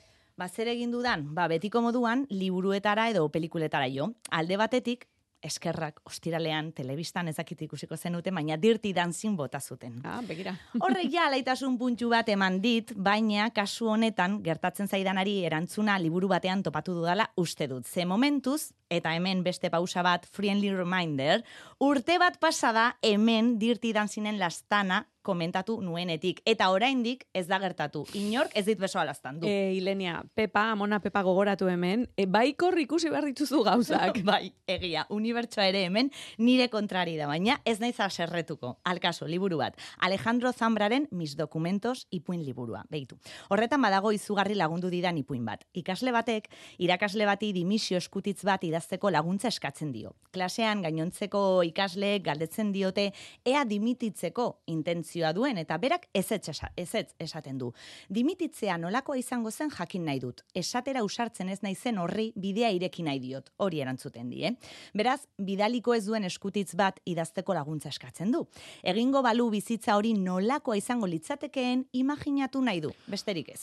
Zindu sinetxi. E, improvisazioaren profesionala zarazu, e, saiakera bat egiten, em, zakit, bidaliko ez duzun eskutitz bat idatzi duzu? Mm, Momentuz, ez baina oso gertu nago laia, ze apustu guztiak ezin ditut irabazi. Eta momentuz, askotan pentsatzen alduzu zuek, ba, esaten ez dituzuten gauzetan. Esan nahi dut. Batzutan bizitza gertatzen da, baina bestetan bizitza gertatzera bueltatzen du, bultzatzen dugu. Gure hitzek zer esana dute eta zer egina baita ere, ez? Hiru hitzek ezagutzen duzun bizitza aldatu dezakete beraz, esan gabe gelditzen diren horiek zer egiten dute. Ez ezko batean baiezkoak badaude, beti zerbait mugitzen edo aldatzen delako, ez? Mhm. Orduan, zerbait ez esateaz damutu alzarete noizbait, beste meloia. E, ba, ba, ba, bai. Zerbaiti ez ez esateaz? Ez zerbait ez, esateaz. Ez esateaz. Gordetzeaz. Ah, e, bai. Ausartu ez zarelako, eh? Ez ez esatea nizera... Ez, nik uste hortaz nizera damutu. Dena esaten duzu. Bueno, dena, ez dakit. Baina damutzeko moduko ez ezkorik ez dut uste Patrikan utzi dudanik. Mm. Bai. Ze ondo. ja, Eta nik, da, nik damu asko daukat e, bizitza honetan. Esandako etaz eta esan gabe geratu direnetaz ere, bai, damutu izan naiz. Ba, ni bukle honetan oso sartuta egon naiz. Nire bizitzako gabon guztiak amaik aldiz errepasatu ditut, eta 2008 ari ere buelta desente eman dizkiot, eta, bueno, bidaliko ez dudan eskutitzen bat ere, idatzi dut. Beti amona pepa ez damutzeko saiakera egiten, noski, baina ez dut lortu Madrilera doan lagun honek egin zidan opari bat eskuartean berriz hartu dudan arte. Esan dizuet azkeneko hiru hilabetea zaila izan dela. Horregatik, afari batean lagun honek opari bat egin zidan. Eta hemen ere lagunak, eh? munduko gauzarik onena dira. Hori horrela Hemen baikor nago, eh? Bai, bai, bai, Hori bai, bai, bai. Kasu, egutegi bat oparitu zidan, eta hause esan zidan. Seguru nago 2008 lauko egunak nola bete jakingo duzula, entzuteko desiatzen nago. Eta hortxe dago, berriz ere nire amona peparen aholkua, entzuteko desiatzen nago horretan. Amonak bizitza nik entzuteko kontatzen zuen, nire onerako, nire oroitzapenak sortzeko. Horregatik orain, ezin ditut gabonak triste gogoratu, berak kontatu zizkidanak ez ziren horrelakoak eta orain horretan jarraitzeko ardura nik daukat. Nire bila pepa propioa egin behar dudala. Bila Ilenia. Uste dut, bai, igual bai. Eta horretarako, zer ikasi dut egun hauetan eta aeroportuetan. Askotan ez dugu nahi duguna esaten, ahal duguna baizik. Eta hori ere ondo dago, nahi duguna ez dagoelako inoiz horren urruti. Bidaliko ez duzun eskutitz bat izan daiteke. Baina guztiz konbentzituta nago, eh? Ze egutegi horretan e, aurkitu dut e, esaldi oso polit bat. Antonio Portzia poetarena. Hauxe, dena usten ikusi duenak, kasi badaki zerez betetzen den guztia. Nahi dudana, ezingo dut egin. Ezingo dut nire laguna edo zein egunetan besarkatu, baina badakit 2008 lauan aldudan guztietan besarkatuko dudala. Eta horietan zoriontsu izango naizela badakit. Beti nahi dugun guztia esateko ausardia eta gaitasuna ez da behar. Ez da nahi duguna gertatzeko desioa ere, batzutan aldugunarekin nahikoa da. Eta horrekin ere. Aldugunarekin 2008 lauan, hemen bai pasan eta gure buruari ere kontatzeko istorio gehiago izango ditugu. Nahi eta al ditugunak. Ez dakit, 2008a ustu dadila, 2008 laua betetzeko erronka dator, eta ez dakizuek, baina ni horretarako desiatzen dago. Bueno, Ilenia, eta ez dakizu zer gertatu den hori idatzi duzunean. Zer. Entzule batek idatzi du, nik lastanduko dut beso hori. Ai! Zeinen ondo burkatu, bukatuko dudan urtea. Ilenia! Mesedez! Bere telefonoa behar dut. Eta gero, beste entzule batek idatzi du. Nire bikotea Galiziarra da, eta han bizi da. Ni Euskal Herrian bizi naiz eta hilabetean behin elkartzen gara gutxi gora bera zubiak eta jaiegunak aprobetxatuz. Harremana zoragarria, e, zoragarri doakigu, errutinaren beldurrik gabe, eta elkartzen garen eroko sua mantenduz. Beraz, urruneko harremanei, bai. Ai, ze polita. Bai, Baina oso noski. triste nago beregatik. Ai. Noregatik, eh, ah, honegatik? Ah, bai. Ja. Bai. Eske ezin diozu beso alaztandu edo zein egunetan. Bueno, baina batzutan ere ez diozu besoa, alazta, egun ere ez diozu besoa alaztandu nahi. Bueno, nik dirti danzin egunero nahi dut, olaia, egia esan. egia esan bar dut hemen. Barazpada, eh? Ja, bale, bale. Be- Beste entzura den, nik ere. Toma! Be, e, bera, entzule hori, Ileniarekin. Noski. Egunero, Hombre, gurekin ez. Gurekin ez. Gurekin ez. zu, zutani ekuaziotik kanpo gaude. Gu kanpo gaude, bai, Eskaera nik egin dut, hori Bai, ere hori egia da. bai, hori bai, egia da. Eta eskaera bat ondo atera zait. 2023an bat. Bat. Bi. Asko egin ditut, bueno, bi. Bi. Baina... Eta beste batek esan dizu gainera, eh, en distan- harremaneko, eh, ai, distantziako, distantzian Bai. dauden harremanetan eh, sinestu behar dela. Bai. Saiatuko naiz, baina nire laguna badoa eta... Bueno, baina badoa, e, baina orain hasi beharko zara, e, 2008 lauko ba, planak egiten, e, bai pasarako ideiak sortzen bezala, Bai. lagunarekin planak egiten Madrilen, ez? Bai, Hori ere eta- derra da, ala ez? Oso, eta telefonoa sutan, imaginatu, ze gainera besoa audio? alaztandu behar baldin badidate. Gainera, gainera pentsa, eh, asko zokerragoa izan zitekeen. Zure laguna udela ama urte joan zitekeen Madrilera, orduan iaia saldoa genuen, eta etzenuke dirurik izango zure lagunari deitzeko. Gaur egun, eh, tarifa, daukagun tarifarekin edozein momentutan deitu diezaiokezu, bideo deia egin Bai, dezakezu. denetarik dago. Bai. Denetarik dago. Audioak, zenbat audio? Bueno, bueno, orain audioak bai. Eta audio Inor- luzeak. Oso luzeak. Inork ez dit ez ez esango orain, ez? Oraintxe eh, lagun horri idatzi behar diozu mezu bat esaten, bira, eh, gure egoera kontatu dut, oso tristenago, iaia negar egin dut irratian. Bai. Eutxi diot, Kostata, eh? baina eutxi diot, hori esan behar diozu. Bai. Eta eh, gainera, bi lagunek esan didate eh, besoa lastandu nahi didatela. Bueno, eske emozioa nabaritzen da, eh? Ez dakit, eh, zenbat kolaborazio geratzen zaizkigu? Eh, eh, Hau ja, da- azkena. azke- hau azkena. Hau da urteko hau azkena? hau azkena, horregatik nator honekin. Ah, bale, bale. Azken, azkeneko eskaerak, azkeneko kontuak eta Bai, bai, bai. azkeneko Vale. malkoak. Ja, listo. 2008 laua. Beno, baina gauza bat, mesedez, eh, norbaitek hemendik urtea bukatu arte besoa lastantzen baldin badizu, eh, astelene, astelenean ez zaizu tokatuko ze saiorik ez da egongo horregatik ez duzu oraindik kolaboraziorik egingo, baina aste arte aste azken ostegun ostiral. Edo zein egunetan zuk deitu eta mesedez eh, aktualizazio bidali. Breaking news. Oso ondo. Hori da importantena. Eskerrik asko. Ilenia. Zuei musu.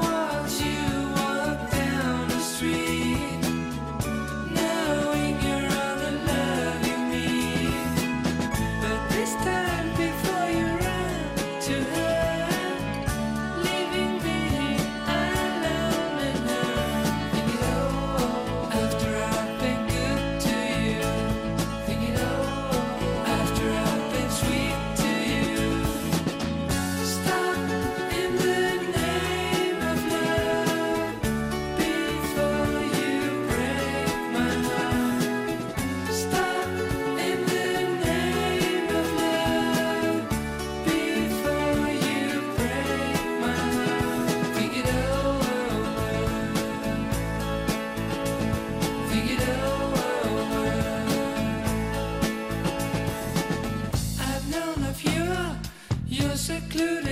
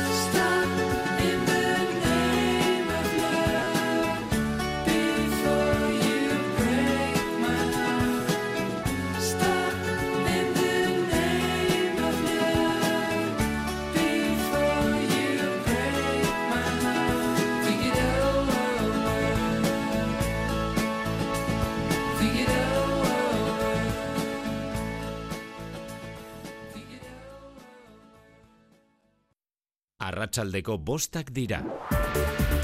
Euskadi Irratiko Informazio Zerbitzuak. Albisteak.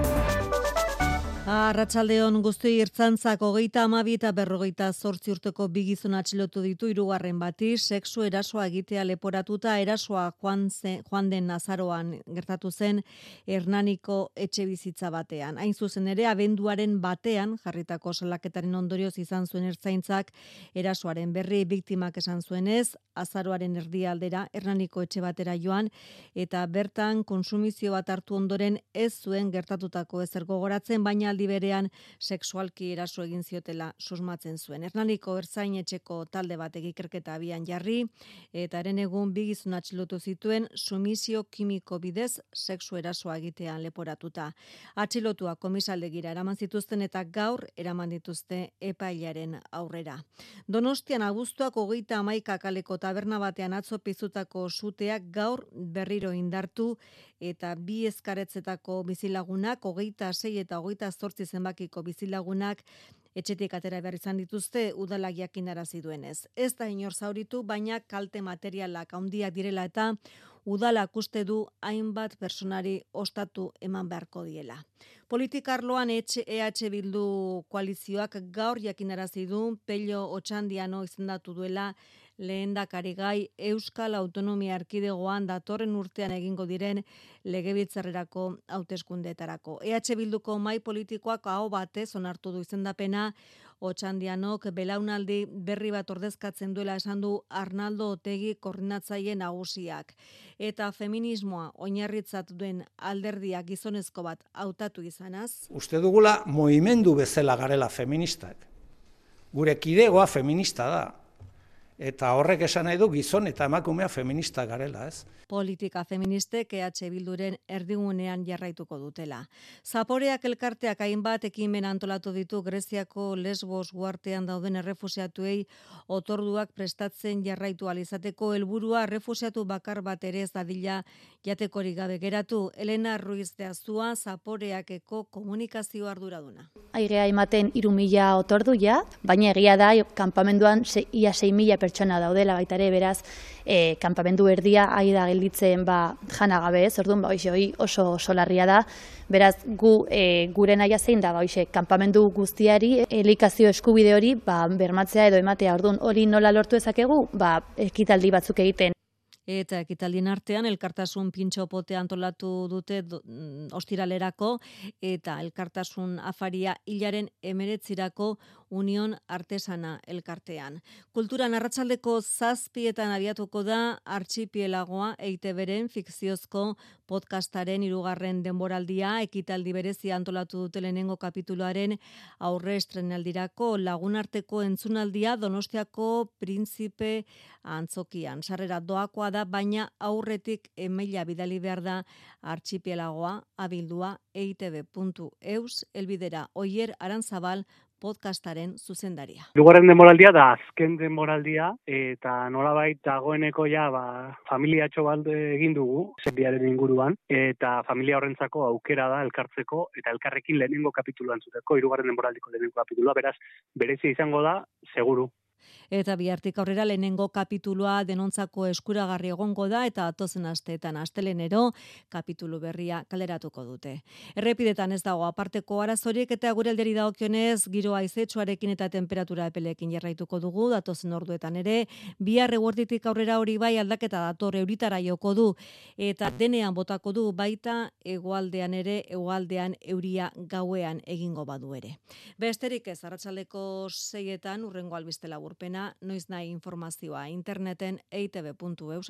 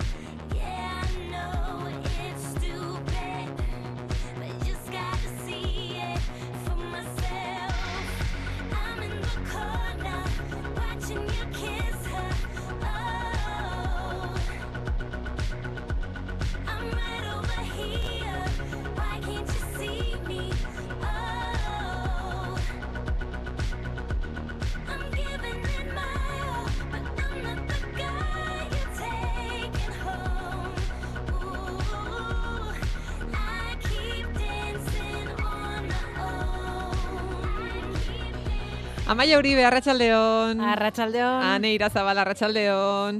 Arratsaldeon. Arantxi Badilla, Arratsalde egunon. Kaixo neskak zemuz. Ondo eta zuek? Ondo. Ondo. Ondo. Oso ondo. Bueno. Eh, bueno, zubirik izan aldu zuetako baten batek? Nik bai. Amaiak bai. Nik ez, ez. Eh, Arantxizuk bai? Bai, bai, bai, bai. Eta ondo? Bai, super ondo. Super Horregatik gaur pixkat okerrago. Bai. Gaur pixkat okerrago. Bai, astelena handia. Astelena handia. Esateana. Ja, ja.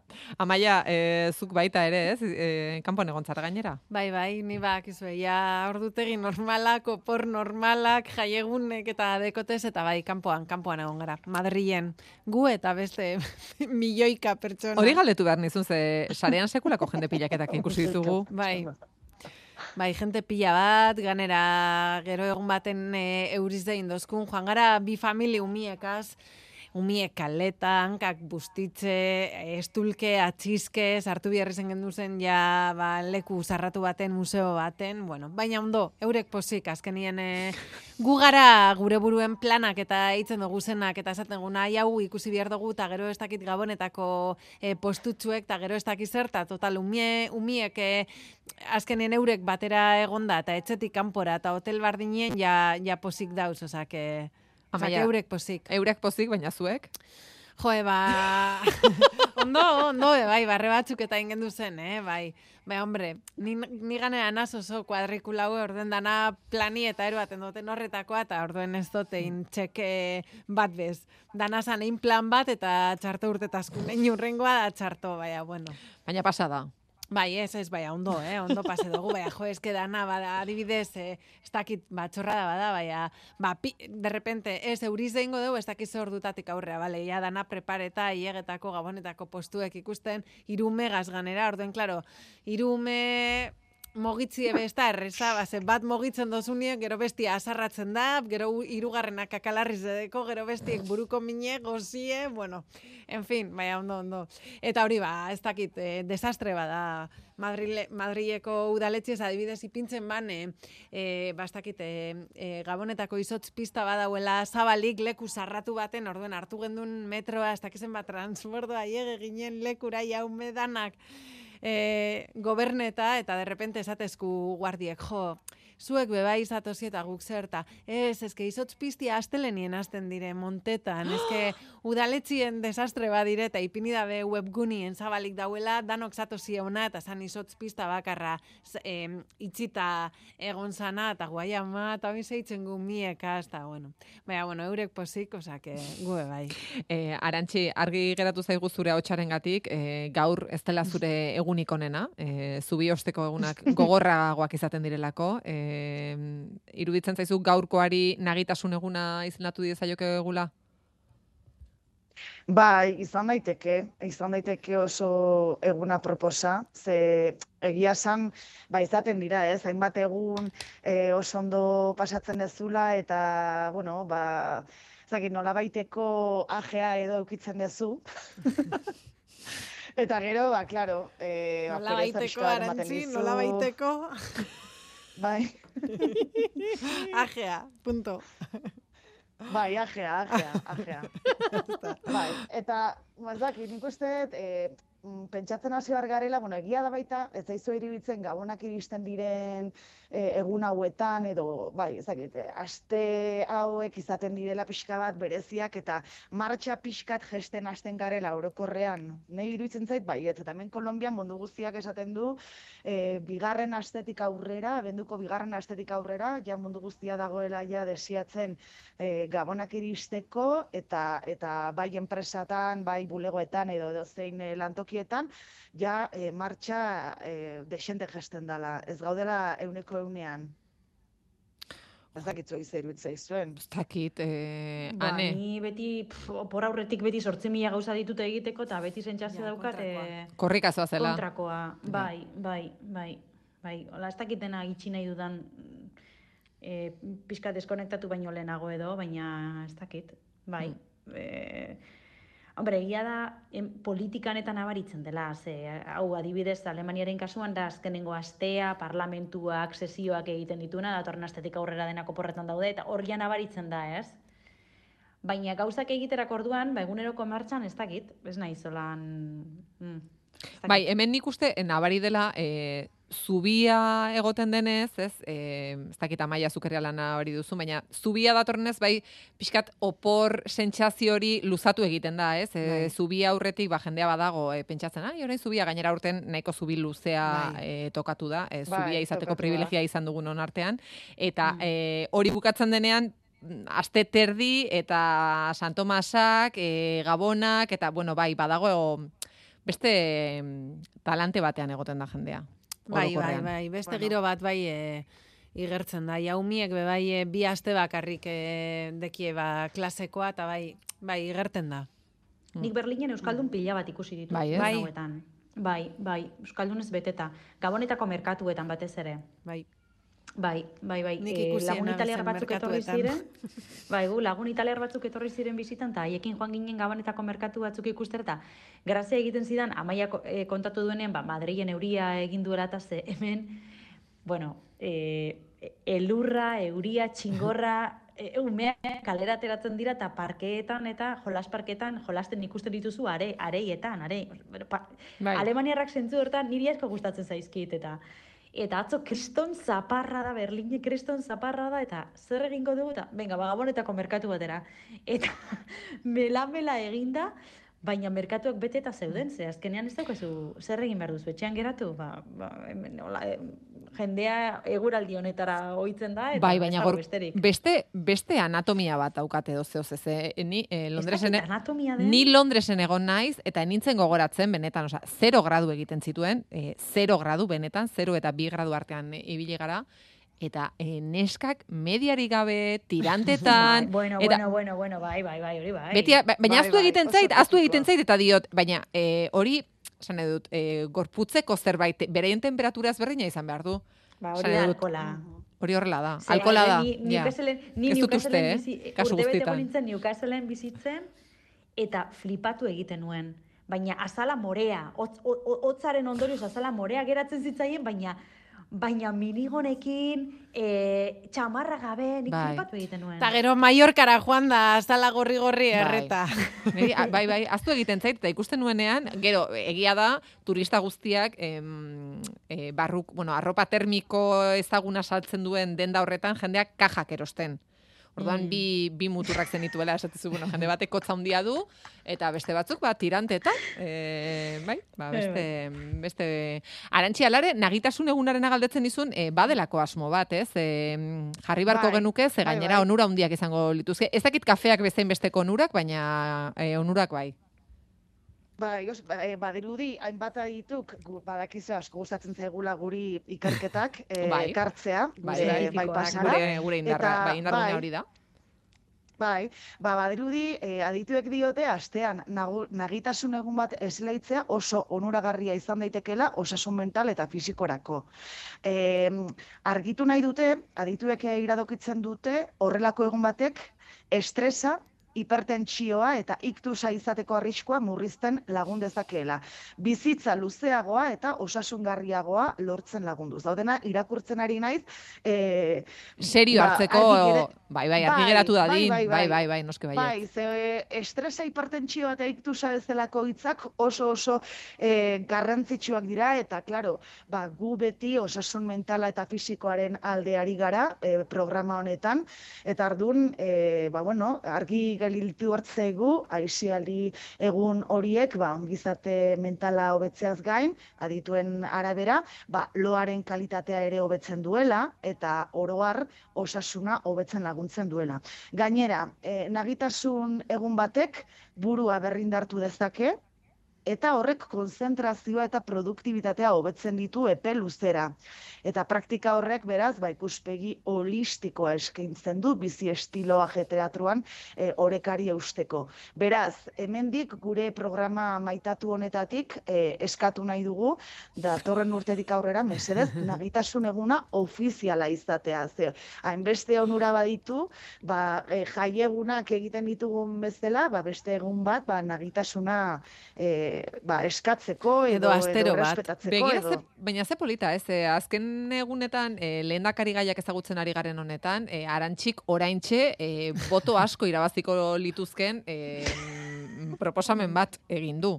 Nik uste... E, A ber, eske, Bai, bai, serio hartzeko moduko Guk beti proposamena, bai. herriaren alde, guk Beti, beti, programa honetatik herriaren alde. Noski, Eta noski. Baina ideia zer hauek, ba, bat, ere... Hori da.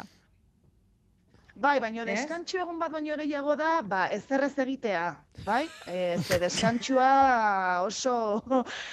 Relati- ez dakit nola esan, ba, ba, Bai, batzuen deskantxatzea izan daiteke, ba, ez dakit, erosketak egitea jutea, ba, hori, ba, beste batzuentzat oso estresantea izan daiteke, ez? Batez ere guain gabon giro honetan, adibidez. Eta, bueno, ba, nik zuei entzute izuet, ba, kesi txingorra, e, euria, eta, ba, ni beste planeta Ja, batean bizi estreseta. Bai, bai, Guri bueno, entzun de bakarrik. katarroak eta Ja, bai, bai. eh, katarroak eta hori dena badakizue ara juten geanean beti, eh, Bai, amaia bai, eh, oso bai. tipikoa izaten dela eta horrek pixkat pereza ematen dit eta karo nik eh, Ah, zubi honetan eh, udara giroa izan dut, eh, pistina, lakuak eta ba hori guztia. Orduan, baina zer claro, gertatzen da? Pixkat, ba, bajonarekin zaude Euskal Herrira bueltan zaude ez zatozelako? Ez, ez, alderantzi, Ah, ez, vale, vale. goa daukat, Ez, nora esan duzu, nago, bada, badakizue eh, zarenan gaixotzen zarela, badirudi pixkat, em, baina Ba, horrentxe e- egoa osea, ize daukagu, eh? temperatura em, ona daukagu, zuretzat. Ah, bai? Ah, Bai, bueno, bai, bai. bueno, Gaur hogei gradu egin ditu. bai, Hogei gradu itxi geur arte. arantzi. Ah, bueno, non? bueno. Herrian? Madrilen baina. Bai, bai, bai. Ah. Bai. E, e, ezin dugu, ezin dugu hitzeman etortzen zaretenean hogei gradu. graduak mantenduko direnik, eh? Mm, Esan dugu ba, gaur. eguzki, eguzki pixka bat behar dute, eh? Bai, bueno, eguzkia eguzkia ez du egin. Egoa egin du, baina eguzki eguzkia ez. ez. Baina, bueno, e, txingorra eta lurrik momentuz ez. Baina, e, dena iritsi Bueno, a ber, gauza, gauzak dian bezala, e, neguan, ba, negu giroa behar egin du. behar du. Hori da. E, Bai, hori da. Baino niri gertatzen zait, eta hau aurrekoan lagunekin komentatzen nuen, jo, gorputza ohitu egiten dela, eta, e, ba, karo, ni neguan, ba, urtean behin, edo bi urtez behin joaten banaiz, e, aztu egiten dela hango temperatura, eta ohitzen zea hemengo temperaturara, ulertzen? Orduan, ba, askotan gertatzen zait, be, ba hori, beldur pixka bat ematen didala, area jun, eta ba, katarro zikin hori harrapatzea, eta beti ba, klinesak eh, poltsikoan Amengo, ibiltzea, amen temperatura normalak dela. darantzi termikoak, az, e, txapela, txanoa, bueno, danatarikoagaz. lasai, baina guk ondo zainduko zaitugu, ez zara gaixo Bueno, ba, jarriko. Arantxi. Ez kezkatu, Arantxi. E, eta nagitasun egun bat behar baduzu, nik uste bilabonan izango duzula nagitasun egun hori izateko aukera.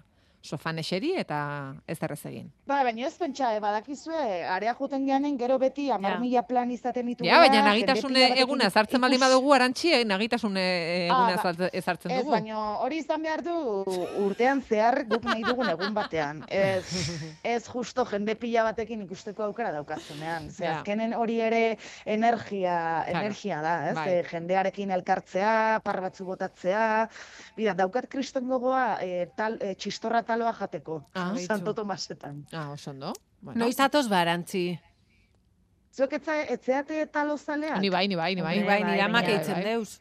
Bai, baina arazoa Ah, arrasaten bai? da kriston Bai. hilarak egoten direla, eta pff, taloa jateko igual bi ordu itxaroten. Ez ez, ba, bi orduren Ah, bueno, badira ni dira. Donostia joango naiz. Bai. Ah, oso ondo arantxi, bai, ikusiko gara. Ez, etorri donostira. Bai, bai, bai. Etorri, etorri. Eta jantzita, eh? Basarritarrez jantzita. Noski bai, ez arantxi.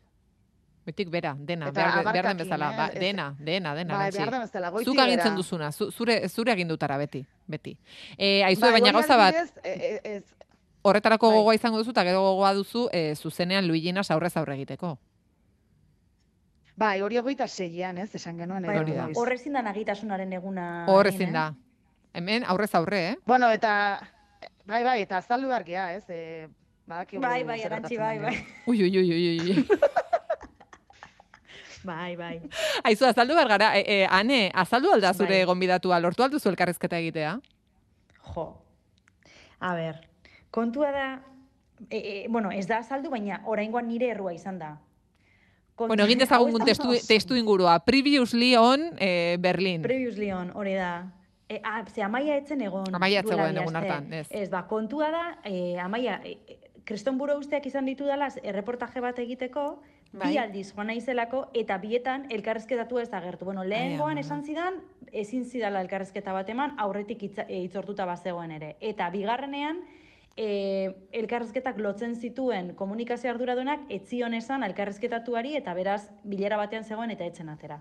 Bueno, ba gaur hirugarrenez joan gara eta ja dena prest, bueno, heldu gara puntual ez dakiz zer, iristen naiz, esaten diot elkarrezketa bat daukada dela Mr. Hoffmanekin eta etortzen da idazkari eta esaten dit, barkatu baina eh, elkarrezketa gainera aurreko asteko tipa bera, orduan eh, kontrolatuta zeukan egoera, eta esaten dit, barkatu baina, elkarrezketa ez da amabian? Ta nik bai, amabian gaur, ta ez gaur amaika da.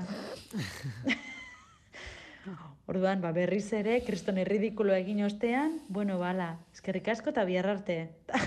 Jo, ba, ber Eta bihar laugarren aldiz, bihar laugarren aldiz iritsiko naiz, eta ez zait inoiz kostatu hainbeste elkarrezketa bat egitea. Bueno, behar ikusiko dugu Mr. Hoffman agertzen den, ala ez.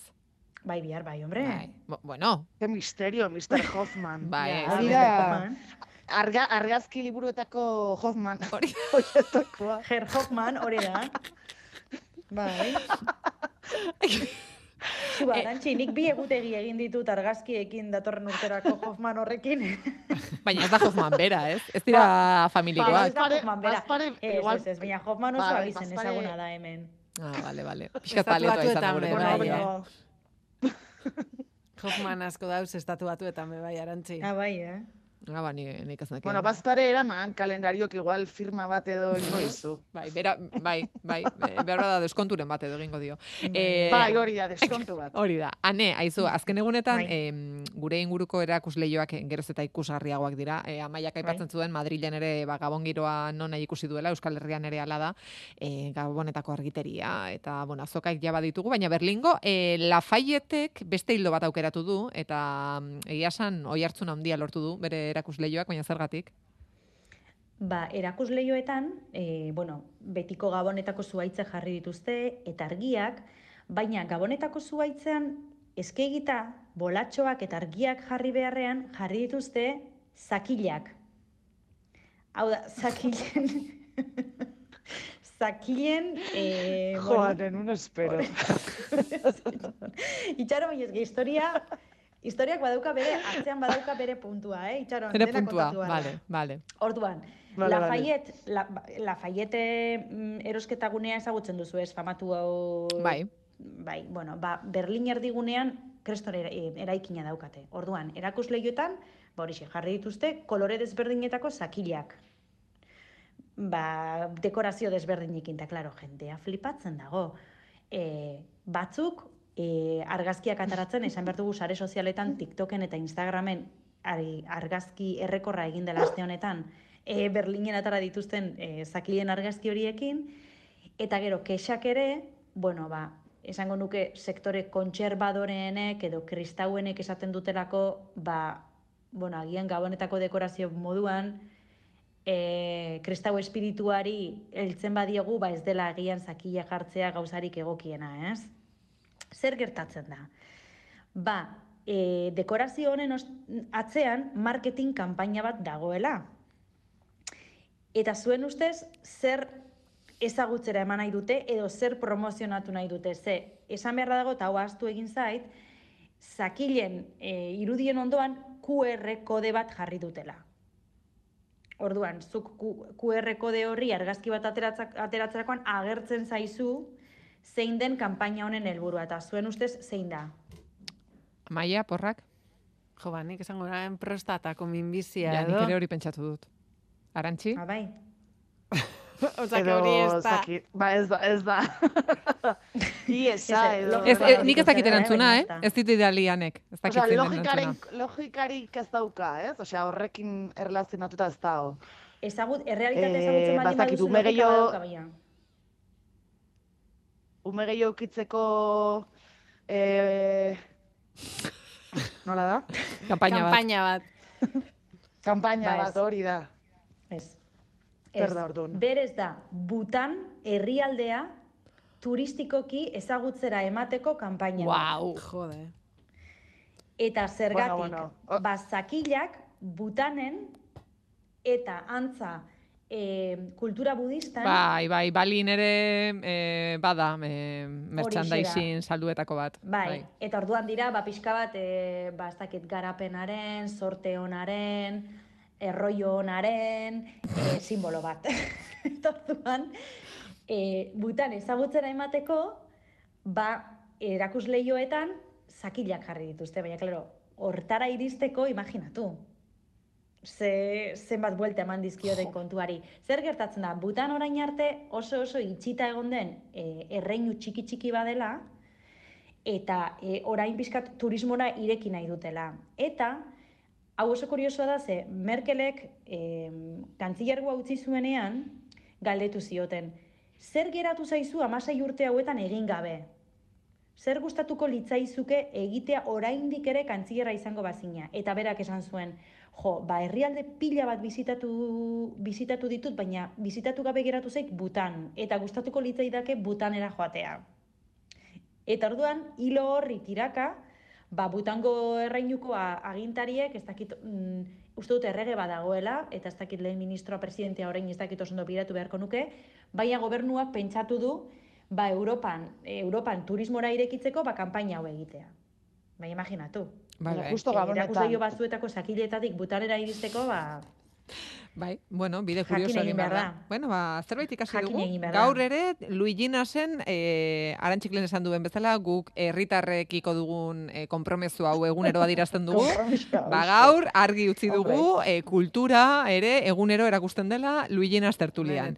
Aizue, gure entzuletako bat egon da, butanen. behar bada, ba, Ja. entzuleren bat butanen egon baldin bada, mesedez, e, butaneko argazkiren bat e, bidali dezala. E, aizue, saltoki buruz hitz egiten jarraitu nahi dugu, amaia zer gertatu da zarak egindako diseinu batekin, ez dira zakilak agertzen, ez? Ez, bueno, ba, polemika itzela e, dau Zara markien azkenengo kanpainiegaz.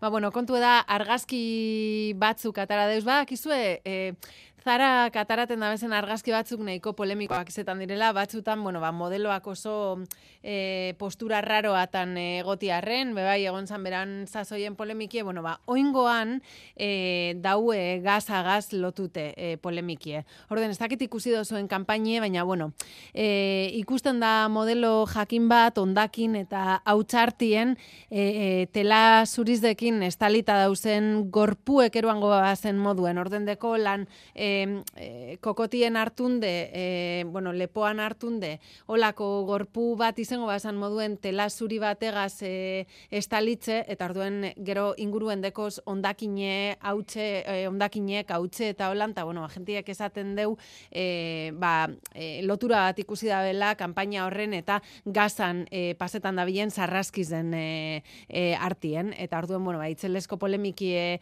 biztu da, e, ba, jente asko kuste da belako zara e, Israelen e, aldeko jarreri hartzen dabilela eta apurate gazako biktima eta hildako guztizeri izeka eitzen e, dauela.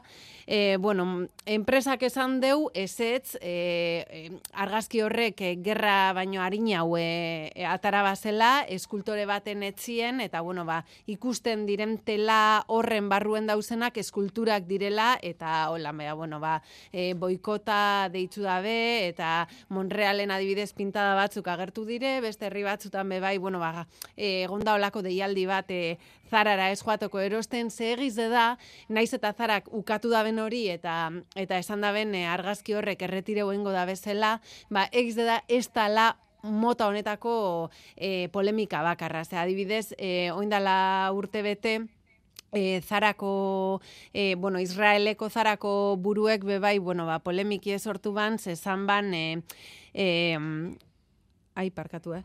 Esan ban, e, bueno, ba, alderdi ultranazionalista baten eh, alde boskatuko bala, entzuten doztazu, ez da, Bai. eske botoi bat ikutu dut, bale, Lasai, barkatu. lasai, lasai, lasai, ez duzu, ez duzu zer egin. Bale, bale, ez, bueno, ba, hori, esa- ez, egona zena esaten, oindala urte bete ja polemika bat egon zan, e, Israeleko zarako buruek esan balako, bueno, fuerzas judias moduen ezagutzen dan e, alderdi ultranazionalistien alde boskatuko bala, eta gero bebai e, urte bete harin hau e, zarako diseinu burue bebai polemika baten e, sartunde egon zan, ze, bueno, ba, Instagram bidez palestinako modelo bateri mezu bat bidalitzon, eta esan ban, bueno, ba, e, palestinarrak gorrotatzen eta soldadueri arrizek botaten erakusten dotziela e, euren seme alabari eta bueno, ba, gero modelo horrek erakutsi egin ban argazki hori eta hor be bai ba, ba itzelesko polemik piztu zan eta ez dakit. E, desde luego e, ikusten dozu nien, e, osea, konpareta Mhm. gazako irudiz eta eta zarako irudi hori jo ba, ba, Hmm. ba deigarriz de bai bada. Ez dakit ikusi dozuen. Eh, nik gero, bai, nik, eh, bai. Ikusi dut, datuak ere ikusi beharko dira gero, ea ze salmenta maila lortzen duen, ze... Bai, hori be bai. Beno, zalantzarik gabe egia da diseinua eta artea, ez? E, bueno, gatazka baten aurrean, ba, mezua dirazteko modu eraginkorra izaten dela. E, eta arantxi, e, Mexikon orma irudiak erabili nahi dituzte migratzaileen aurkako indarkeria salatzeko, ez? Kasu honetan, e, zehazki egin nahi dute e, zerbait indarkeria salatzeko. Bai, bai, bai, jo, eh, aiztaigu gehatzen oso kulturala eta oso e, bueno, rebindikazio desberdinekin gaurkoa eta hemendik ere e, ba, kontatuko dugu hori ez, ba, Mexikoko eta Ameriketako estatu batutako muga naturala den Bravo ibaiaren ubidean, bosteun metrotan zehar, irurogeita mar mural egin dituztela, hainbat eh, aktivista eta artistek, e, feminizidioen, indarkeriaren, e, tratu txarren eta migratzaiek e, eskualdean e, pairatzen dituzten beste arazo batzuen aurka protesta egiteko, e, jarduera e, zubipean proiektuaren hirugarren edizioaren parte da, eta eun artista baino gehiago hartu dute e, parte atzerritarren eta mexikarren artean. E, ekintzaiek salatu dutenez, ba, modu baketsu kultural eta sozialean egin nahi izan dute protesta, ba, hemen e, munduaren alderdi honetan gertatzen dena ba, ahaztu ez dadin, ze ikusten ari gara azken e, hilabete hauetan, ba, bueno, hainbat gatazka, gerra eta sufrimendu mundu osoan zehar e, areagotzen ari dela, baino hemengoa ere ez dugu aztu behar, Eta adibidez, e, Sara Alvarez izeneko artista batek e, azaldu du, ba, sare sozialetan e, deialdia ikusi zuela, eta proiektuarekin bate egitea erabaki zuela, eta ba, adibidez, e, berak e, islatu nahi izan du Juarezen genero indarkeriari buruz duen sentimendua. E, aurten eunda berrogei feminizidio egon direlako. Berak kontatu du, ama eta aizparekin e, bizi dela, e, hiru emakume direla etxean, eta zaila dela batzuetan, ba, esate baterako gona batekin e, kalera irtetea, arrisku handia dela berarentzat, eta hori adierazi nahi izan duela e, margotutako mural honetan, eta emakumeek e, irudikatu ditu e, horma irudietan e, protesta egiteko, ba, hainbat simbolismo erabiliz. Esate baterako, aztarnak eta odola. E, muralak e, nazioarteko hiru zubi dauden inguru batean margotu dituzte, eta egunero Mexikoko Ciudad Juarez eta El Paso eta Estatu Batuetako Texaseko, Texas arteko eh, joan etorrian eh, ibiltzen diren muga horretan zeharkatzen eh, duten, muga hori zeharkatzen duten oinezko, ba, milaka oinezko ikus ditzakete. Eta beraz, ba, bueno, eh, kontua da, azken urteetan, eh, dakizuen bezala, ba, eunka eta eunka milaka migratzaile iritsi direla bertara eh, amets, Amerikarra lortu nahian, eta zoritxarrez askok Bravo ibaian ba, bizia galdu dutela, ez?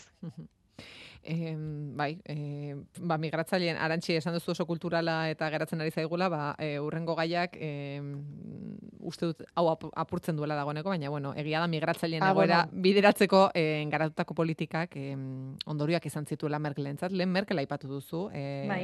ane. E, aspaldian ez genuen bere berririk, Ja. ala? Ja, bai, bai, bai, eske oso Be diskreta aldea da, gure falta Merkel, oso diskreta da.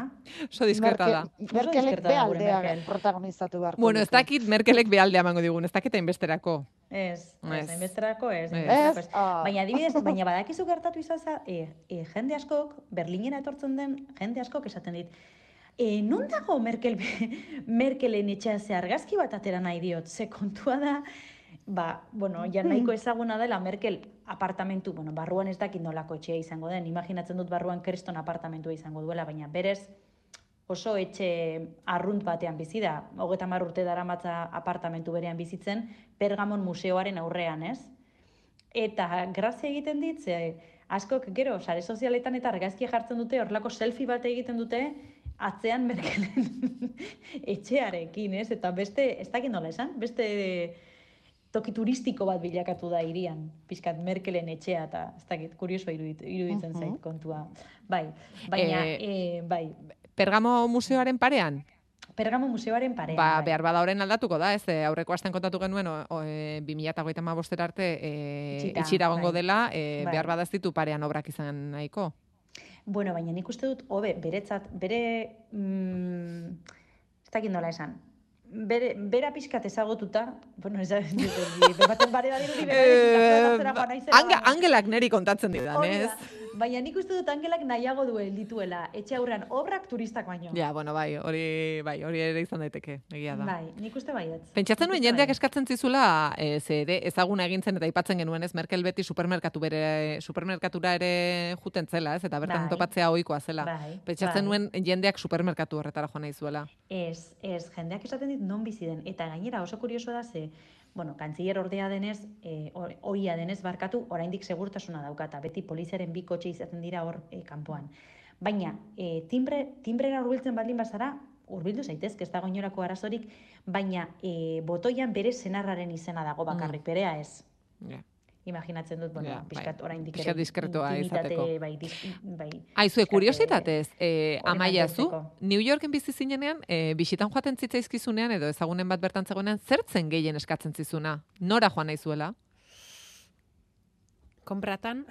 Konpratan. bai, askok, askok esatetzuera, ber, nun, e, eta gero ba jatetxeak eta holan, eta gero be bai e, galdetzen bien zein zan e, rooftop onena. Bai. Arantxi, eh, Bai, erosketana broma moduen esan dut, bai, Baina bai, e, ez? galdetzesten, bai. Bueno, koherentea ere bada, ez? e, Arantxi, Bogotara joaten den jendeak? Ba, hemen normalean e, jendeak e, zentrora joan nahi du, Kandelaria izeneko auzo batera, be, e, bueno, etxeak oso mm, aintzineko etxeak dira eta oso tipikoak esango genuke, e, kuriosoak, politiak, e, oso kolombiarrak, eta baitare e, eskatzen dute edo bueno, oso tipikoa izaten da Monserrate mendira edo igotzea. Mendia esaten dut, baino izango litzateke igeldora igotzea bezala. Funikularra dauka eta bueno, ba, askotan aipatu dugu Bai. ba, bertatik e, Bo- Bogotaren zati handi bat ikusten dela, ez osoa, ze oso hiri handia da, baino bai, oso tipikoa izaten da hori. Zean bertan ere ermita bat dago, e, planak egin daitezke, jatetxea ere badago, eta bueno, jendeak e, hori hori ezagutu nahi du. Hane, Berlinen e, Merkelen etxeaz gain? E, ba, Berlinen denek egin nahi dute betiko turra. E, Brandenburgoko atea, holokaustaren memoriala, eta gero e, Alexanderplatz, eta nik esango nuke Potsdamerplatz, baina nik, hau nire sentsazio da, baina niretzat Alexanderplatz eta Potsdamerplatz dira Berlingo plazarik zatarrenak. Bueno, bai, bai, bai. Itxusienak. Alexander Bai. Platz, be, Alexander Platz behintzat, e, bueno, mm, Bai, gertatzen dena da, bueno, Osea, a ber, lehen oso politak ziren, bai, baina, claro, zehar bombardatu, zehar bombardatu zutenez, ba, horre zen ezer geratu, eta Ba, egia da, Alexander Plazen, o, e, platzen ondoan badaudela eraikin sovietar batzuk oso interesgarriak, eta niri asko gustatzen zaizkit, baina platz, plaza berez ez da Plaza beste munduko bezala ezer. Platza, Ez Baina, bai, gehienek Brandenburgoko atera joan nahi dute, eta gainera Kreston Moskeoarekin egon dira turistak azken astetan, ze em, e, klima aktivistek pintura jaurti zuten Brandenburgoko atearen zutabeetara, sei zutabeetara, eta arduan andamio eta andamioekin eta itxita egon da. Eta arduan, klaro, ba, zuk gabonetako betiko selfie egin nahi duzunean, e, zuaitzarekin, eta orain gainera, em, januka da, e, jaialdi judua da, eta jarri dute em, janukaren simboloa den e, zelanda, kalen- kandelabro handi Kandela, hori. bai. Bai. Eta arduan dago zuaitza hori, eta duela egun gutxira arte, e, andamioez inguratuta zeharo itxita Brandenburgoko atea, eta turistek esaten zuten, baina hau zer da, lanak egiten ari dira, eta berez ez, berez ekintzaileek bota zuten pintura garbitzen ari ziren. Baina kendu dute. Orduan bai, ja dagoeneko dena Selfieak atera ditzakete. Bai. Eh, beno, Merkela aipatzen genuen, eh, albiste izan delako. Eta ez Bai. bere etxearengatik. Ez. Ez, esaten genuen, e, bueno, bazken aldian oso isilik dagoela, ez dituela ai elkarrezketak ematen badakigu, hau bere garaian esan genuen, baina orain badakigu liburu bat idazten dagoela, esan genuen ez zuela egingo, Bai, baina, baina- tik, azkenean bai. Bai. Eta, eta albistea da, azken egunetan, bere alderdi politikoari, CDU kontserbadorei lotutako e, think tank bat, nola, nola itzuli beharko genuke think tank? E, zait, zait, esango genuke, iritzi, iritziak sortzeko elkarte antzeko bat, edo nola, nola itzuli beharko genuke hau. Bueno, ba, bere alderdi politikoari lotutako... Euskara zerbitzuan galdetuko dugu, eh? baina ez dakit. Bai, hemen bera biltzen da Bai, berba bueno, eh? noski, baina hemen eh, Bai. anglizismo guztiak erabiltzen dira dagoeneko, Mm. beraz. Ba, bere alderdi politikoari lotutako think tank bat abandonatu du. Adirazpenik eman gabe eta azalpenak eman gabe.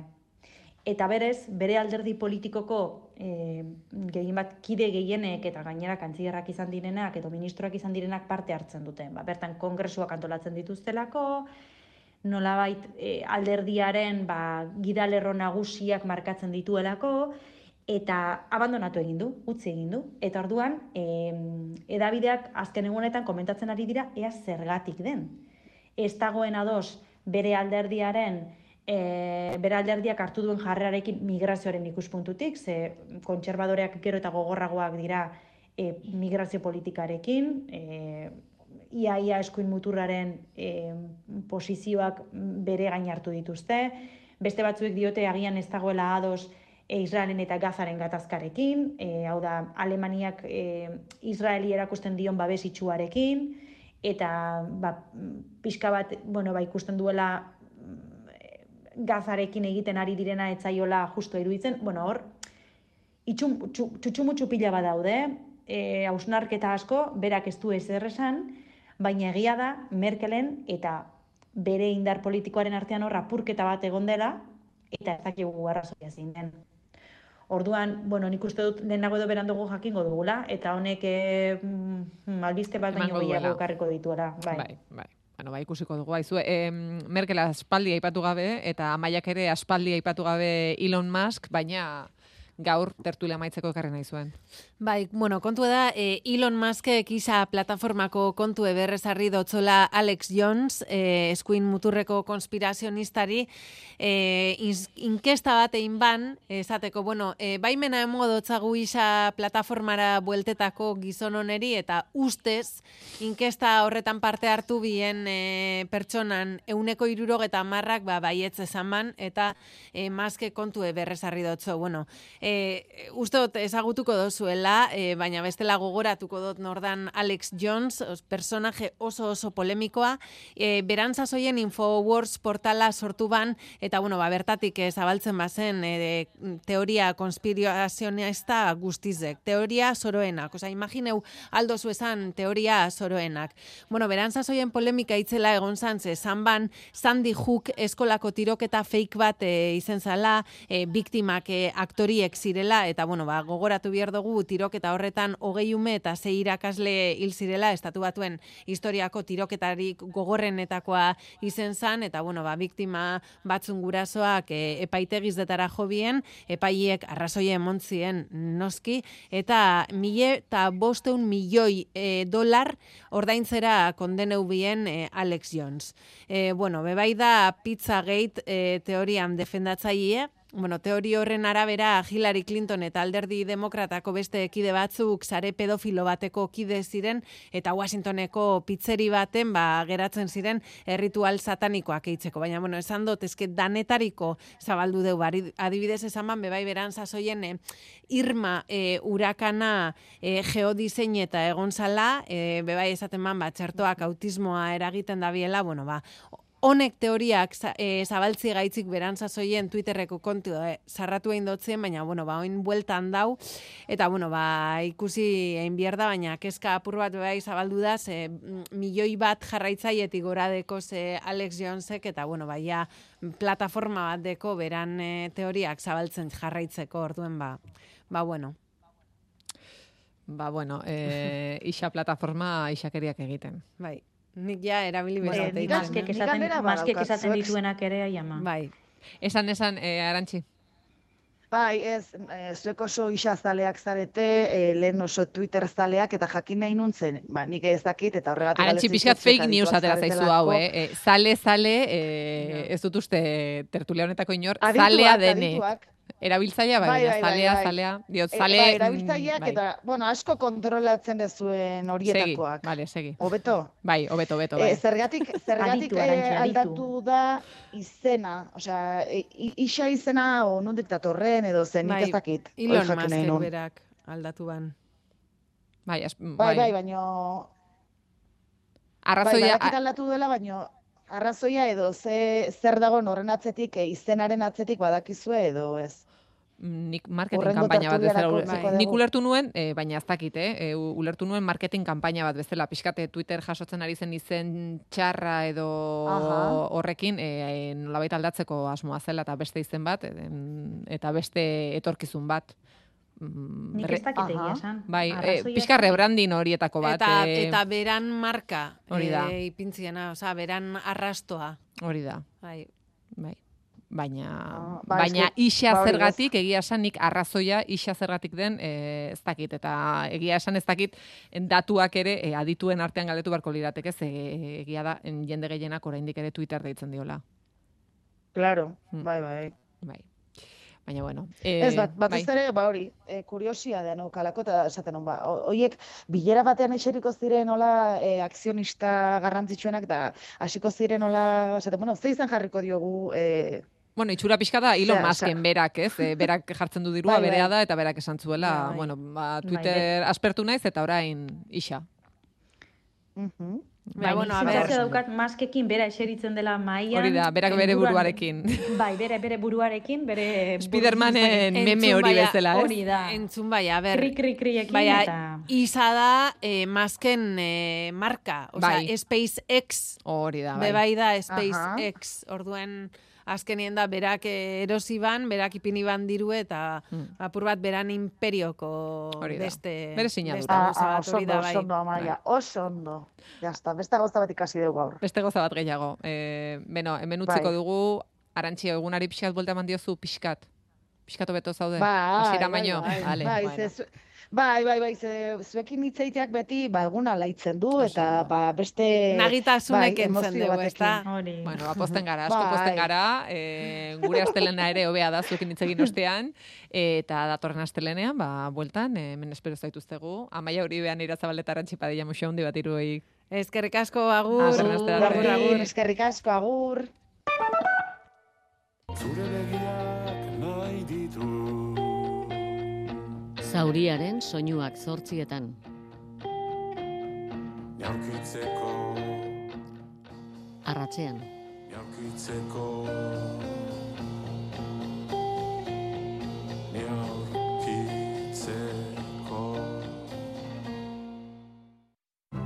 Gabonetako jaia arte ederren Bilboko museora etorriko da. Musika argiteria, umentzako jarduerak, promozio bereziak dendan eta oparirik onena. Sarrera doan arterik onenaz gozatzeko. Gozatu egu berrietan, gozatu zure museoan. Bebekaren babesarekin.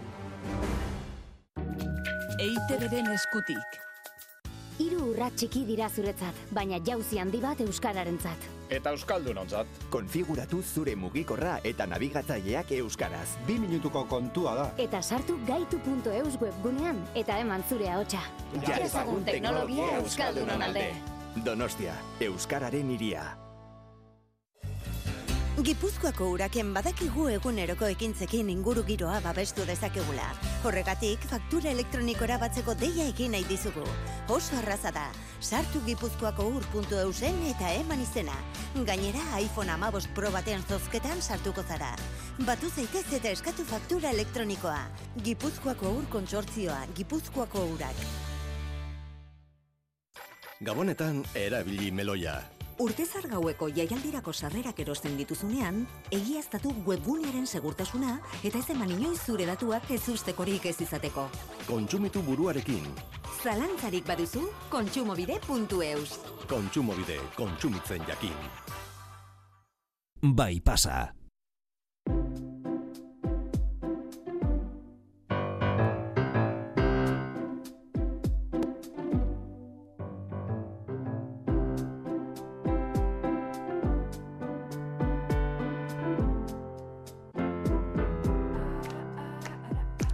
Bueno, Amaia Uribek aipatzen zuen bezala, New Yorken bizi zenean askotan jatetxe kontuen inguruan ere galdetzen zioten, nora joan, e, ba, ez dakite esaterako hamburguesa honena jatera, ze jatetxe batera otordu on bat egiteko intentzioarekin joaten garenean, normalean zerbitzariak karta ekartzen digu. Japonian ordea ez da, ez da beti horrela izaten. Japonian dirudienez omakase kontzeptua dute eta jatetxe batera sartzerakoan ba hori esan da zerbitzariak ez die kartarik ekartzen. Hector Angulo Arratsaldeon.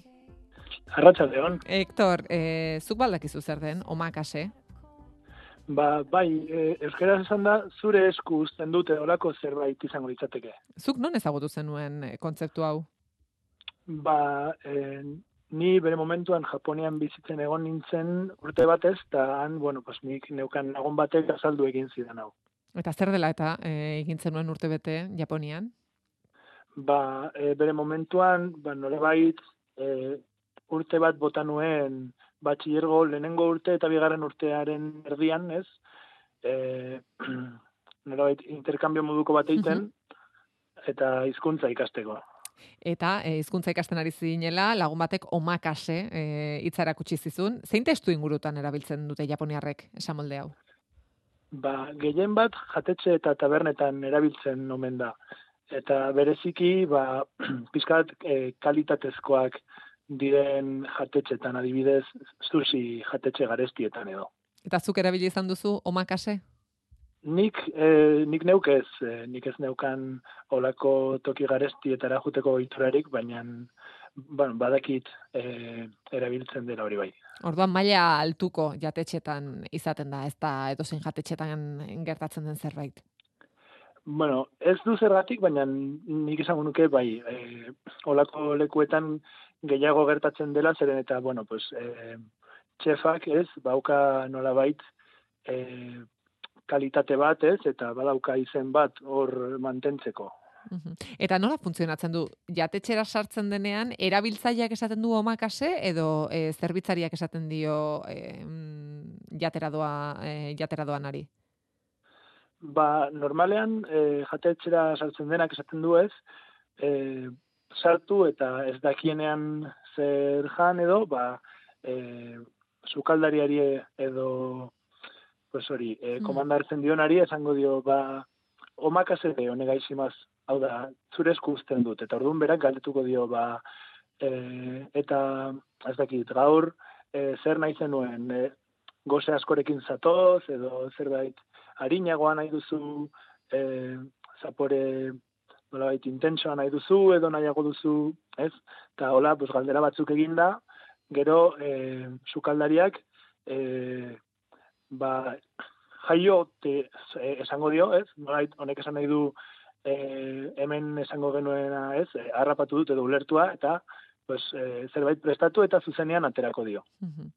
Hemen Euskal Herrian, e, zer izango litzateke e, guk zerbitzariari esaten diogunean, e, eta zuk zer proposatuko zeniguke, edo zuk zer eskatuko zenuke, zer gomendatuko zeniguke, horren antzeko zerbait izango litzateke, edo hemen Euskal Herrian ez da horrelakorik egiten? Ba, bai, nik esango nuke antzekoa dela, baina egia da e, guk ba olako galderak egiten ditugunean espero dugu e, zerbitzariak pues, zerbait esatea eta horren ondoren guk ba, erabakitzen dugu, ez? Hori nahi dugun edo azkenean ba kartako zerbait hartuko dugun. Han ez da horrela. E, zuk omakasede esaten baldin baduzu, ba ja ulertzen da e, ez duzula, osea, guztiz Zuk ez duzu eh, aukeratuko e, euren eskusten daude. duzu. Bai, hori. Zuk ez duzula pentsatu nahi, eta e, guztia ba, sukaldariak pentsatuko duela, eta gero, ateratzen zaizun platera, ba, e, pozik hartuko duzula.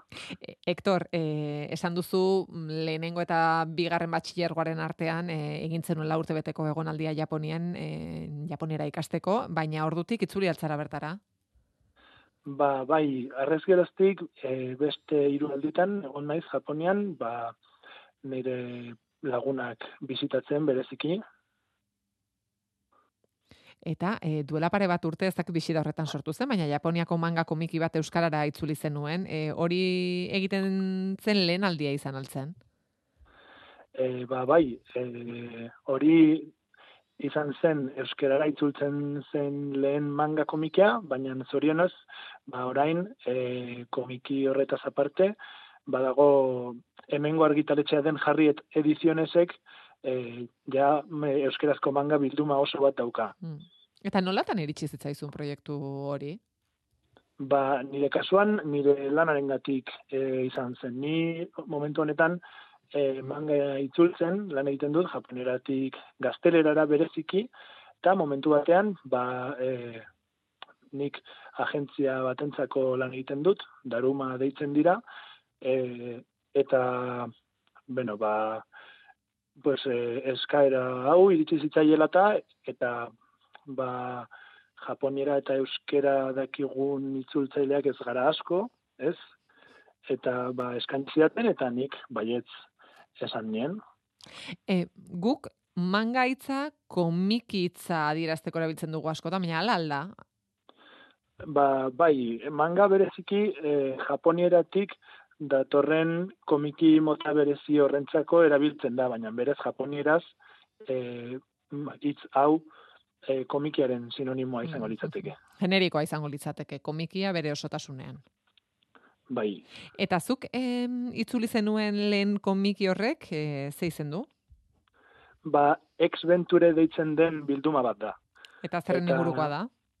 Ba, abentura eta zientzia elkartzen ditu, eta, bueno, pues, bizkat komiki ezi- ezigarria, ez? e, bereziki umeentzat, ba, adibidez lehenengoa, gorputza krisian deitzen zen, eta pizkat, ba, gorputzak nola funtzionatzen duen e, irakasteko helburua zuen. Eta e, erraza egin zitzaizu japonierazko esamoldeak e, euskarara itzultzea? Ba, ni pentsatzen dut, e, esamoldeak ez, eta esapideak eta olakoak beti direla zailena. Baina negia da, gaztelerarekin konparatuta, euskerak baduela hitzen ordena eta e, japonieraren antzekoa da nolabait. Orduan, japonierazko esamolde bat euskarara itzultzean, hitz e, gehiago edo gutxiago behar izaten dira, e, edo antzera. Mm, gaztelerarekin konparatuta diozu? Euskararekin, konparatuta. Osea, japonieratik... Euska, e, euskarara. Euskarara. Bineta batean, Ba- e, testu askoz gehiago beharko zenuke euskaraz idazten duzunean. Bez, normalean ez. Ez baldin bada, ba, japonieran, baude, nolabait, ez dira esaera zaharrak ez, baina antzeko zerbait, eta horiek beti eh, lau hitzetan, ez? Yoji yukugo deitzen dira, eta hori lau kanji lau hitz dira, orduan hori japonieraz oso motzak dira, eta itzultzeko beti luzeagoak bukatzen dute izaten, baina esaldi normalentzat, ba, antzeko. Ba, Hector Angulo, lehen manga komikia euskarara itzuli zuena, eskerrik asko e, gaur omakase hitzaren aitzakian, zure lanari buruz ere hitz egiteagatik, eskerrik asko. Eskerrik asko zuei, Ondo izan. bale, agur.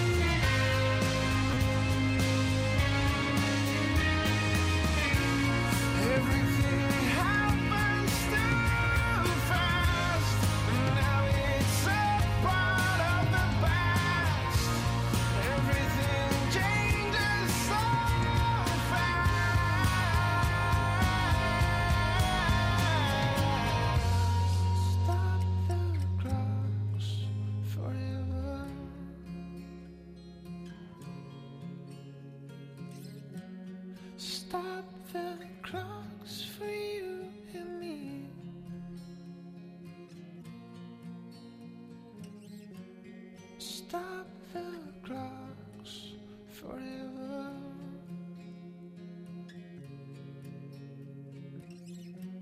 Stop the Arratsaldeko seiak dira. Euskadi Gerratian bai pasa.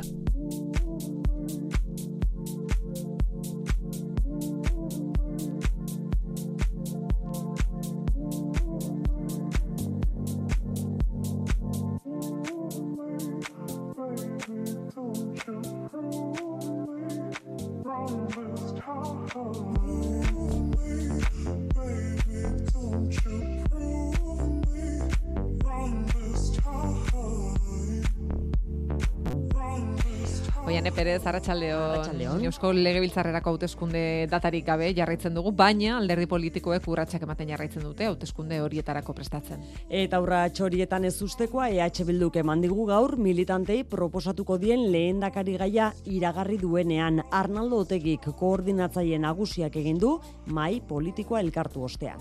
gure hautagaia Peio Txandiano kanpo izatea erabaki dugu. Eta erabaki dugu inbertsio kualitatibo hau egitea badakizutelako Peio momentu honetan eh, programa zuzendaria dela eta beraz inbertsorik kualitatiboena egitea eh, deliberatu dugu. Ba horixe iragarri du bai Peio Otxandiano izango dela EH Bilduren lehendakari gaia berrogei urteko Otxandioarra eta belaunaldi berri baten ordezkaria beraz otegiren hitzetan eraberean sendotasun ideologikoa eta arima dituen politikaria dela ere nabarmendu du. EH Bilduk datorren astean jakineraziko du nola egingo duten afiliatuek hautagaitzaren berrespena egutegia zehazki eta berrikuntza bat ere bai, eh? bilkideek erabakiko dituztela baita legebiltzarrerako bozera malearen izena eta legebiltzarreko presidentziarako hautagaia ere. Eta Eusko Alderdi Jeltzaleak ere arratsalde honetan jakinaraziko ditu bere zerrendak. Batzartuta dago ordu honetan Euskadi buru batzarra eta zerrenda osoak ezagutu zain EITBek bai estatu izan du Joseba Egibar ez dela Gipuzkoako hautagaitzen artean agertuko oraingo honetan. Egibarrek berak hartutako erabakia da itxuraz, legebiltzarreko bere aroari amaiera jartzearena. Momentu zori bai Gipuzkoa buru batzarreko presidente izaten jarraituko du. Jeltzalek bien bitartean bakartxo tejeria proposatuko dute berriz ere legebiltzarreko presidente gai. Eta bestea ba Markel Olano ahaldun naguzioia Gipuzkoako zerrendan izango dela. Bizkaiari dagokionez jakina olaia, ba Imanol Pradales jeltzaleen lehendakari gaia izango dela zerrendan lehenengoa. Esandakoa arratsalde edo iluntzean ezagutuko ditugu Euskadi Buru Batzarrak erabakitako zerrenda horiek jeltzaleen hautagaitzak izango direnak. Eta hezkuntza alorrean aste osoko grebariekin diote gaur gizarte ekimeneko itunpeko ikastetxeak. Greba egunetan ohikoa izaten denez oso ezberdinak dira aldeek eman dizkiguten jarraipen datuak sindikatuen arabera Kristau eskolako eta gizarte ekimeneko ikastetxetako langileen euneko irurogeita hamarrek egin dute bat lanuztearekin. Patronalak dio euneko hogeita bateko jarraipena izan duela berriz. Aste osoko grebaren helburua 20hogeita bateko abendutik iraungita dagoen lanitzarmenaren negoziazioari berrekitea da. Aldi berean diote, badakitela, sindikatuek diote, badakitela, negoziaketa hori kristau eskola eta izea patronalekin egin beharra dutela, baina jaurlaritzaren esku hartzea ere eskatu dute, miren zubizar eta elako ordezkaria. Guk argi daukaguna da negoziaketarako legitimazioa patronal eta sindikatuen artekoa dela. Orain, hezkuntza sailak edozein eragile izango balitz bezala ezin du jokatu gatazka honetan. Hezkuntza saila da finantzatzaile nagusia.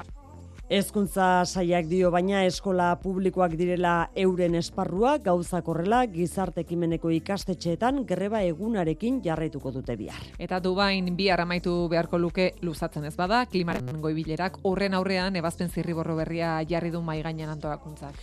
Esan behar da proposamen horretan ez dela agertzen azkenean erregai fosilak desagerrarazteko helburua horren ordez 2000 eta berrogeita marrerako karbono neutraltasuna lortzeko lortzeko helburua agertzen da, erregai fosilen murrizketaren inguruko akordioren bat lortzeko bidea xamurtu nahian. Izan ere, ba, garapen bidean diren herrialdek behin eta berriz jarri dute mai gainean, beharra dina diru bermatu beharko litzaiekeela, alako konpromisoren bat hartu alizateko, hau da, erregai fosilak albo batera uzteko konpromiso hori hartzeko azken orduko luzapenik ez bada, esan duzu laia, bihar amaituko da Dubaiko COP hogeita sortzi goi bilera. Bueno, eta berehala joko dugu Parisera, baina e, bertatik azken ordukoa iritsi da e, Frantziako Asamblea Nazionaletik. Bai, arratsaldeko lauretan hasi da Asamblea Nazional horretan immigrazio legearen inguruko eztabaida eta orain txekoa da eztabaida hori bertan bera utzi dutela. E, Iñaki Esnalek aza emango ditu azalpeen gehiago, baina itxuraz ekologistek aur, e, aurkeztutako mozio batek egin du aurrera eta bertan bera geratu da eztabaida. Ba, esan bezala segituan Iñaki Esnalekin Paristik e, berri honen xetasunak ezagutuko ditugu. Eskerrik asko jane gero arte. Gero arte.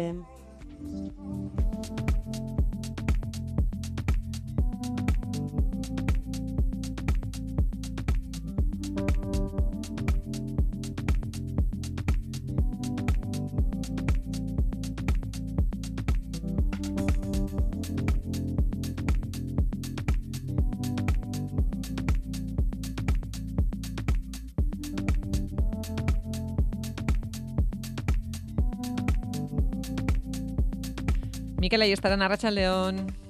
Arratxaldeon. Zer moduz, Mikel? Ongi. Ondo, Mikel, eh, Gazako hiri nagusietan, eh, Israelgo indar armatuak eta jamaseko milizanoak borroka etengabean eh, daude. Zein da azken orduetako albistea, zein da egoera? Ba, hiru puntu dira beroena dudarik gabe, bi iparraldean, Zojaia eta eta Jabalia, refuxiatu moa eta beste bat hegoaldean Jan Yunis, eh, iria. E, hiru puntu hauetan, bombardakera gutxi ez, eta esan duzun bezala, borroka irekia dago, kalez kaleko borroka da, eta noski, zibien egoera sugurotzotoren eh, erdian, ba oso, oso zaila da, ez. E, azken ordu hauetan ikusten dugu jabaliatik e, jende asko irtetzen, jabalia gaza iparraldean dago, eta gerra hasieratik e, oraindik e, unka mila lagun gelditzen ziren errefuxiaturen honetan, e, ez zuten e, irtetzeko asmorik, orain arte, behintzat, ni lagun asko ditutan, esaten ziaten e, ez ez, e, gelditzeko preste dela, baina azken bereziki bi egun hauetan, azken berrogeita sortzi ordu hauetan, buturreko era sortu da, e, aurrez aurreko borroka dago jamasen milizianoen eta eta soldaduen artean, eta beretan ba, ba zibientzat e, ba, egoera muturrekoa da, ez eta horregatik askok ba, ba, irten dira, eta orain e, ba ez dakiten oraia, hori da arazo nagusia.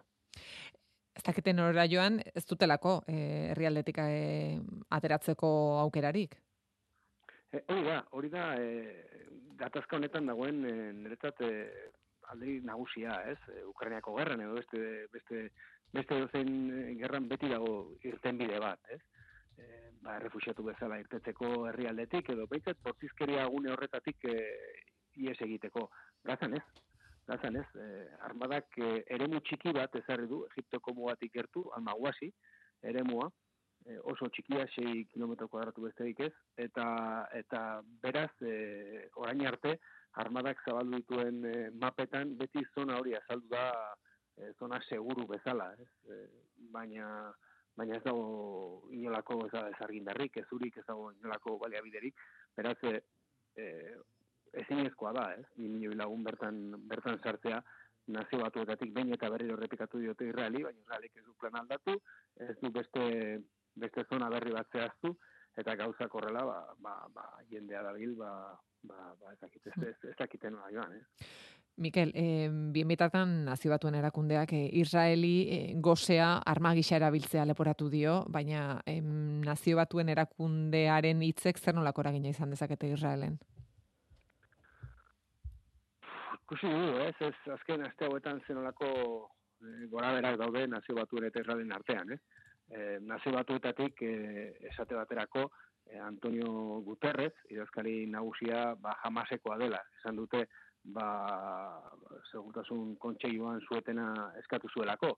E, hortik aurrera, ba, UNRWArekin, hau da, pa, e, refugiatu palestinarrak zaintzeko e, nazio batu duten agentziarako, e, agentzia horretan gutxienez egun da maika lagun hilditu Israelek dagoeneko, eskolak erasutu ditu, eta bar, eta bar, ez? E, beraz, e, nazio batuetatik hitzak gero eta potologoak dira, e, datu akordo bere bai, e, agentziek ezin dute lan egin, ez daude baldintza minimoak lan egiteko, giza laguntza gero eta gutxiago sartzen ari da, eta eta hitzak behintzat ez dira falta, ez? Mm. E, nazio batuetatik baina eta berriro esaten ari dira zein den egoera, zen nolako buturreko, zen nolako ondamendi humanitarioa dagoen gazan, ez?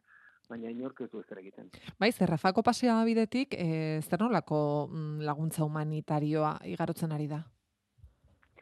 Atzo un kamion sartu ziren, hori da azken datua, ez? Treguan, tregua, tregua garaian, uh gogoratu berreun sartzen ziren lagunero, orain e, atzo nazi batzuk orain bertan esan, eman duen datua izan da hori, atzo un kamion sartu zirela, baina ez da zer ez, ez.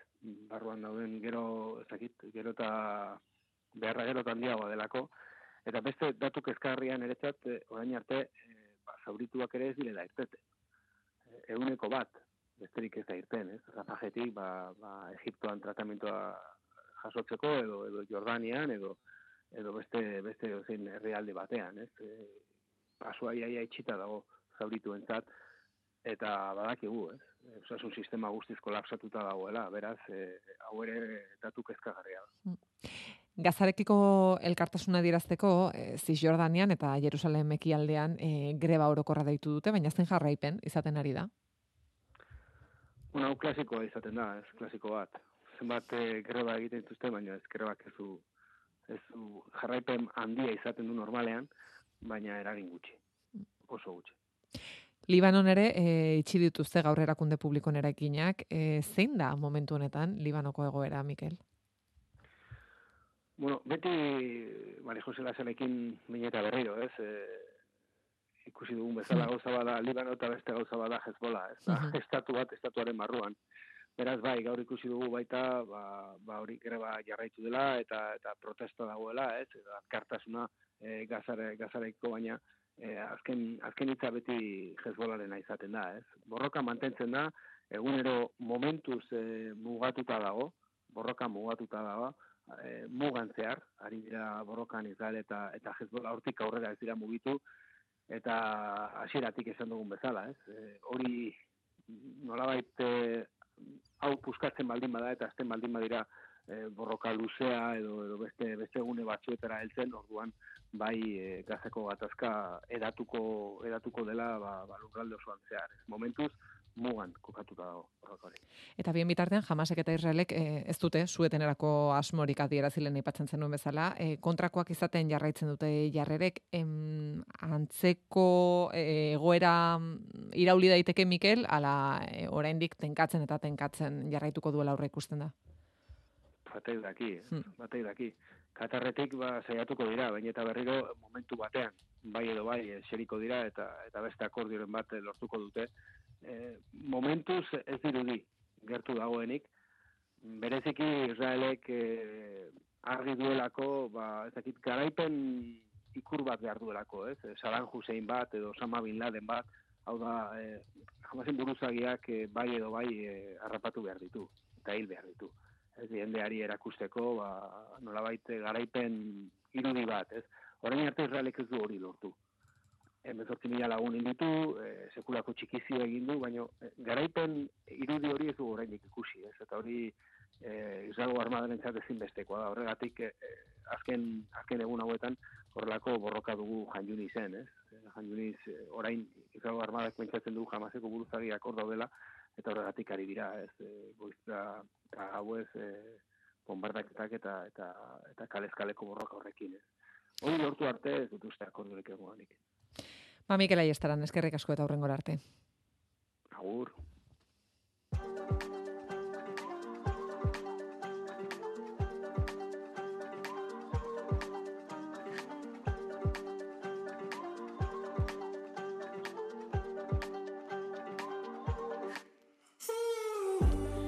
Iñaki Esnal, Paris, Arratsaldeon. Arratsaldeon olaia. Iñaki, e, mezurariko aurrerapenean oianek eh, aurreratzen zuen, e, duela bi ordu eh, hasi dela Asamblea Nazionalean immigrazio legearen inguruko eztabaida, baina eztabaida hori bertan bera geratu da. E, zer gertatu da ba? Bai, begira, egoratuko dugu olaia immigrazio lege hau e, oso zorrotza eta garrantzitsua dela gobernuarentzat eta e, ez zuela ez duela gehiengo osorik e, momentu ez zuela gehiengo osorik momentuz lege aurrera ateratzeko Asamblea Nazionalean. Kontua da ekologistek emozio bat aurkeztu dutela legea ez eztabaidatzeko testua bertan bera utzi nahian. Ba, albiste da mozio hau aurrera atera dela, eta beraz, ez dira, e, 2006an zuzenketak eztabaidatuko Asamblea Nazionalean, eta orain ziurrenik testua berriro senatura itzuliko da. Azpimarratu behar da, mozioaren alde bozkatu duela ezkerrak, eskuineko diputatu gehien gehienek, eta ultra eskuinak, izugarrizko jipoia da, e, Geralda Armanan e, barne ministroaren zat, berak hasieran hitz hartu du osoko bilkuran, eta eskuinak konbentzitu nahian aritu da, baina garbi dago ez duela gehiengoa konbentzitu, eta e, egunetako eztabaida izan behar zuena, e, gelituta, gelitu da momentu zesan dagoa jipoia bai barne ministroaren zat, baina e, baita e, gobernuaren ere. Iñaki, eta aurrera begira, zer gertatu daiteke e, lege honekin? Ze bide egin dezake?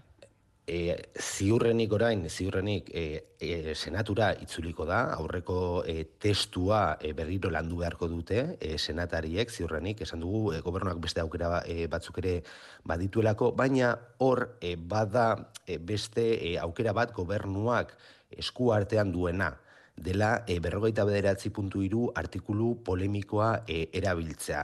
Hau da, legea dekretu utxez e, onartzea. Pentsa gobernuak, hogei aldiz erabilidu artikulu polemiko hau, esan dugu e, legeak onartzen ditu bozketari gabe, orain asambleak mozioa onartu denez, ba, gobernuak ezingo luke erabili oraindik behintzat artikulu hori, baina e, aurrerago legea berriro asambleara bueltatzen denean, ba, e, berriro artikulu hau e, erabiltzeko aukera izango luke, baina horrek ondorio e, nahiko larriak e, utzi litzake gobernuarentzat. E, kontua da gobernuak dekretu txez onartu ditzakela, badibidez, finantzekin zer ikusia duten edozen lege, baina ez beste afera batzu, beste afera batzuen inguruan, adibidez, immigrazioaren inguruan. Ikasturte bakoitzeko gobernuak behin bakarrik erabili dezake berrogeita bederatzi punturu artikulua, beraz, immigrazio lege azkenean ala onartzen badute, ezin izango du e, beste legerik era honetan onartu, gogoratuko duzue aurreko ikasturtean erretreten erreforma onartu zutela e, dekretu utxez, eta hori izugarrizko, izugarrizko e, polemika izan zen, Eta zeintzuk izango diren ondorioak ala onartzen badute, bueno, lehenik eta ben, e, gobernuak dekretu txez lege bat onartzen duen bakoitzean, ba, zabaltzen duen irudia da gobernu aula dela. Ez duela babes hori gehiengoak lortzeko, eta ez dela gai adostasunera e, iristeko, eta gaur ala ikusi da. Eta ondorio gehiago, ba, normalean, berrogeita beratzi punturu artikulua erabiltzen dutenean, legeak aukera ematen dia asambleako diputatuei zentsura mozio bat aurkezteko, orain arteko guztiak gainditu egin ditu gobernuak ezkerra eskuina eta ultra eskuina ez direlako ados jarri bozketan, baina ikusiko, ze, ikusitak gaur e, zer gertatu den e, izan ere oposizioa oso aserre dago gobernuarekin eta batez ere e, born e, lehen ministroarekin, ba, eta nik ez dut baztertzen zentsura mozio hori iristen bada, bagian aurrera e, aterako dela, eta hori lehen aldia izango litzateke, bosgarren errepublikan, eta horrek esan nahi du gobernuak dimititu egin beharko lukeela, eta onartutako legea bertan bera geldituko litzatekela ikusiko, baina garbi dago ez dela giro e, Frantziako politikan, eta agian sorpresa gehiago egongo direla. Bueno, ba, ikusiko dugu, Iñaki, ea ez usteko horiek iristen diren, kontatuko dizkiguzu, e, bestalde, Gerard Departe aktoreari buruz ere hitz egin nahi dugu zurekin, izan ere aktoreak egindako komentario sexista eta misogino gehiago argitaratu ditu telebista kate batek zer gertatu da? Bai, e, ostogunean Franz du kate publikoak e, reportaje bat eman zuen komplement de, denket saioan, hau da, ikerketa kazetaritza egiten duen programa bat, eta reportajean ikusten dira Gerard Depardiek 2018an Iparkoreara egin zuen bidaia bateko irudiak. Materiala e, ez da sekula argitaratu, baina orain saioak e, material hori ikusteko aukera izan du eta publikoari eskaini dio, Eta bertan, ba, sekulakoak dira e, Gerard Depardiek esaten dituenak. E, adibide batzuk jartzearen, e, ba, zaldi gainean da bien eskato adingabe baten inguruan komentario sexistak e, egiten ditu, esaten du emakumeak e, urdangak direla, e, irudietan bere ondoan dagoen emakume bati intxinuatu egiten zaio, Eta kamera aurrean lasai asko, eski, hori da kontua, lasai asko esaten du berak, eun eta hogeita lau, kixo, pi- ehun eta hogeita lau kilo pisatzen dituela, baina erekzioa duenean eun eta hogeita sei kilo, bi kilo gehiago pisatzen dituela. Gogoratu behar dugu Gerard Depardie e, salatu egin dutela hainbat emakumek, gehienek e, publikoki, ez denak judizialki, e, bere garaian, e, lanean batez ere, langiroan e, indarkeria sexuala erabiltzagatik. E, Depardie imputatuta dago Charlotte Arnold e, aktoreak jarritako salaketa batengatik eta duela gutxi Helen Dagaz aktoreak e, jarri du salaketa Esan dako, ai, Depardieren historia galak luzea ematen du, egia da ez dagoela kondenatuta, e, berak beti ukatu izan ditu erasoak, eta berak dioena da, ba, bai, bera provokatzaile bat dela, baina ez duela sekula emakume bat bortxatu. Herritarrengan izan aldu oi hartzunik, polemika honek inaki. E, bai, departek egia esan beti du jartzuna, eta e, audientzia nahiko handia izan zuen e, erreportajeak, eta e, esan dakoa, izan duena da batez ere oi hartzun handia, edabideetan batez ere, e, denak aztertu dute e, programan e, gertatzen dena, eta, bueno, egia esan departiren irudi aspalditik dago kolokan hemen, hemen Frantzian, baina esan behar da, bere ingurukoek eta eta hainbat aktorek beti babesa agertzen diotela. Barra botxa eragin dezaken beste kontu bat ere ekarri diguzu. E, Frantzian e, eskola uniformea e, ezartzekotan daudelako datorren ikasturtetik aurrera, baina nola egingo dute eta zer dela eta hartu dute erabakia?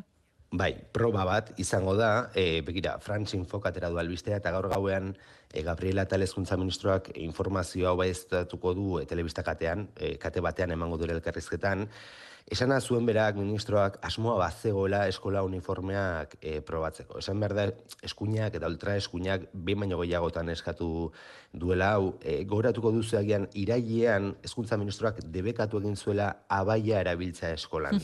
bai. E, hau da hori da, emakumek erabiltzen duten arropa bat, eta gobernuak e, dio ba, erligiosoa dela, musulmanek erabiltzen dutela, eta beraz, debekatu e, egingo, egingo zutela. Orduan hasi zen uniformearen eztabaida eztabaida handitzen, ba, e, puntu onarte. Eta zer da gobernuak proposatuko duena?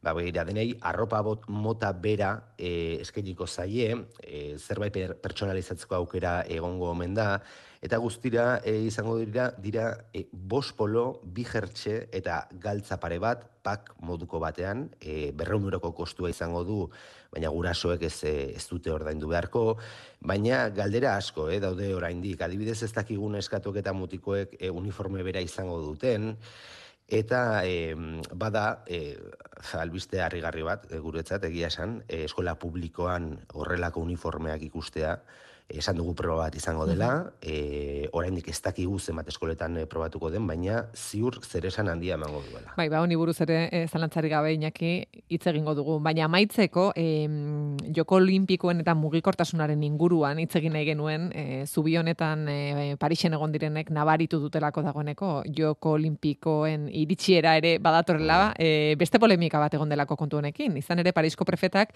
konfinamendu olimpikoa proposatu duela argitaratu da edabideetan, baina egia alda proposamen hau. Ba ez, ez da egia, baina izugarrizko polemika sortu da, sortu da gaiarekin. Kontua da, lekanagen xene edabideak argitaratu duela Parisko prefetak idatzitako gutun bat, eta gutun horretan berak kezka agertzen du joko olimpikoetan garraioak ongi funtzionatuko ote duen, eta berak dio, ba, garraioak ongi funtzionatzeko Paristar askok ez dutela, e, ongi funtzionatuko dute, duela Paristar askok ez badute metroa hartzen. Hau da, jendea alde einean etxean gelditzen bada, ba, telelana eginez adibidez.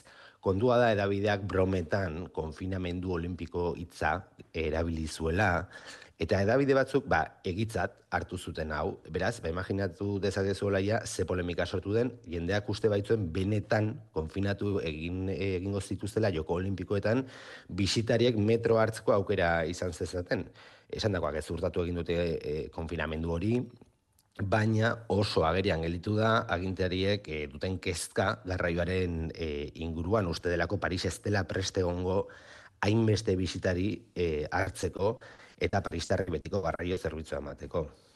Bueno, ba, honekin ere ikusiko dugu zer gertatzen den.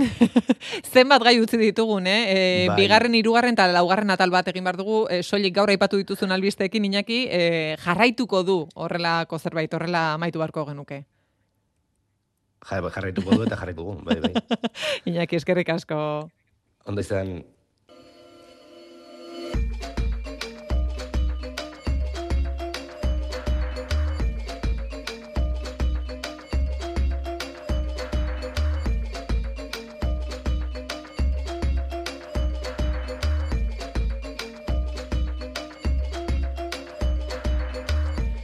Unibertsitate tituluen homologazio prozesua hitz egin nahi dugu jarraian. E, herritar bat baino gehiagoren burua ustea delako, izan ere erabat gainartuta dago homologazio sistema. Gaur egun dauden langile kopurua, ez da aski, hilean jasotzen diren 3500 eskariei erantzun emateko eta horrek erabat atzeratu du homologazio prozesua. Erik Azna Larratsaldeon. Arratsaldeon bai, eskatzaileek salatu dute dokumentazio eskaerak ez direla batere argiak eta katramilatu egiten direla burokrazia horretan tartean titulazio horiek balioztatzeko eskabidetan baldintzek zehazten dutena baino zorrotzago jokatzen duelako administrazioa. Dagoeneko urte bete pasada, Espainian tituluen homologaziorako sistema berria martxan jarri zenetik, baina oraindik ba ez da prozesua azkartzerik lortu. Ez, olaia hogeita mar milatik gora eskaera daude oraindik, ebazpen zain, eta ia hogei mila ez dira oraindik begiratu ere egin. Azaroan, sortzion eta lau eskaerari eman zaie argi berdea, horrek esan nahi du orain kudeatzeke dauden berrogeita mar mila horiek hilabete batzu beharko dituztela ebazteko urteak ezpadira. Igor Arri eta Zeru erresuma batuko zientzialari Espainiarren eta Raizex atzerriko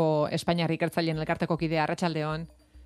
Arratxaleon. Igor, eh, eskerrik asko baietz esateagatik gure gonbidapenari. Igor, zuk ondo ezagutzen duzu aipatu dugun egoera, asko direlako, eh, zuen era jotzen dutenak, hain zuzen ere prozesu horretan eh, laguntza eskatzeko. Baina zein da gaur gaurkoz aurrean duzuen horren eh, argazkia? Ba, bueno, egoeraren argazkia da, milaka eta milaka atzarreko tituluren eh, homologazio eta balioki- baliokidetasunen espediente daudela tramitean, ez?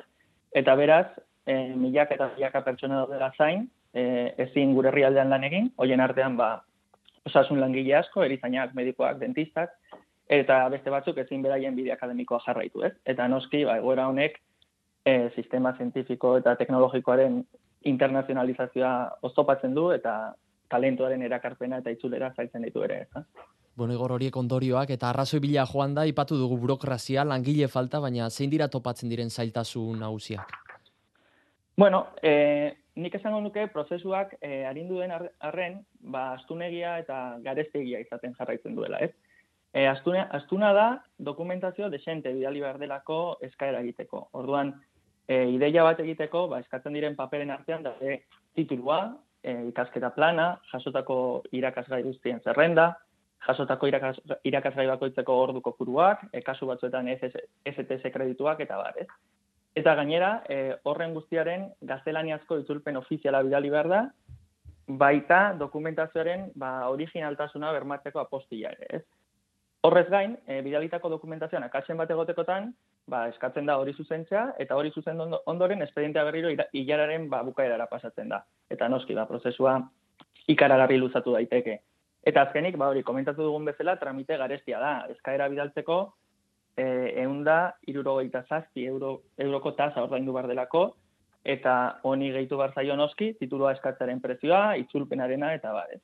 Orduan hori, ba, prozesu eh, astuna eta garestia da.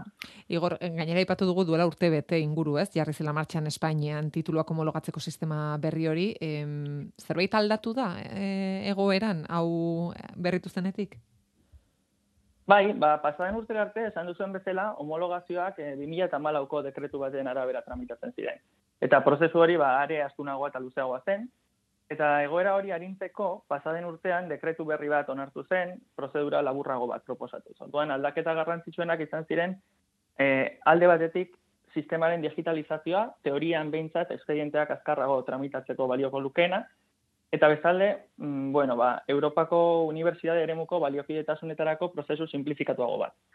E, gainera aurten, losu lege organikoa indarrean sartzearekin batera, ba, beste hobekuntza txiki batzuk gehitu dira. Esate baterako, e, Europar batasuneko gradu tituluen balio, baliokidetasun automatikoa, ez? Orduan, e, sistemak teorian hobeto funtzionatu beharko luke, baina hori esan duzuen bezala, ba, praktikan ikusten duguna da gero eta eskaera gehiago daudela zain. Eta askotan dekretuak e, ba, iragartzen duen tramiteak ebazteko sei hilabeteko epe hori ez dela betetzen. Eta hori, ba, komentatu duzuen bezala, eh, arrazoi, nagu, arrazoi nagusia da eh, eskaeren kopurua asko asko onditu dela azken aldian. Egia da, legislazio berriarekin inoiz baino espediente gehiago tramitatu direla, eta zentzu honetan sistema berriak funtzionatu du. Baina hori, e, e, printzipioz, e, langile gehiago behar dira, ba, homologazioen eta baliokietasunen arloan lanean, e, dagoen eskaera kopurua oso, oso handia delako. Eta bestalde, eta eta esan dugun bezala, sistema hobetu den arren, oraindik badago e, gehi hobetzeko tartea, prozesu ba, luzea, garestia eta astuna izaten jarraitzen duelako. Ez. Bueno, betzeko tartea badago, baina aipatu duzunez arindu eta askartu egin da, pentsatzen dugu herrialde bakoitza ba, mundu bat izango dela, eta kasu bakoitzare ala aztertu beharko litzatekela, baina oroar, zenbat luzatu daiteke igor gaur egun alako titulua homologatzeko prozesu bat? Bai, ba, iazko dekretuak dioena da, prinsipioz, eh, eskaerak zei hilabeteko epean ebatzi behar direla, ikusten ari gara kasu askotan epe hori ez delari betetzen, eh, esan duzun bezala kasuz kasu asko aldatzen da, badaude eskaera simpleagoak eta komplikatuagoak, eh, egia da, legislazio hau berria dela, urte bete besterik ez da eh, martxan jarri zenetik, orduan agian pixka bat itxaron bar dugu eh, prozesuaren luzeraren inguruko datu zehatzak izateko. Baina ideia, ideia bat izateko, ba, aurreko legislazioarekin, e, 2008koarekin alegia, ezagutzen ditugu kasuak, en un prozesua e, bi urtez edo gehiago luzatzen zen. Bueno, zuek egin duzue prozesu hori bizkortzeko proposamen bat, e, hain justu homologazio automatikorako hitzarmena bilatu nahi duzu zenbait herrialderekin, baina zein da zuen proposamen hori? Bai, e, zerutik, bai raizexetik, eta bueno, berezikinik e, gaurkoan raizexeko politika zientifikoko komisioko kide bezala, eskatzen duguna da homologazioan eta baliokietasunen legislazioa hobetzea. Orduan, zein da gure proposamena?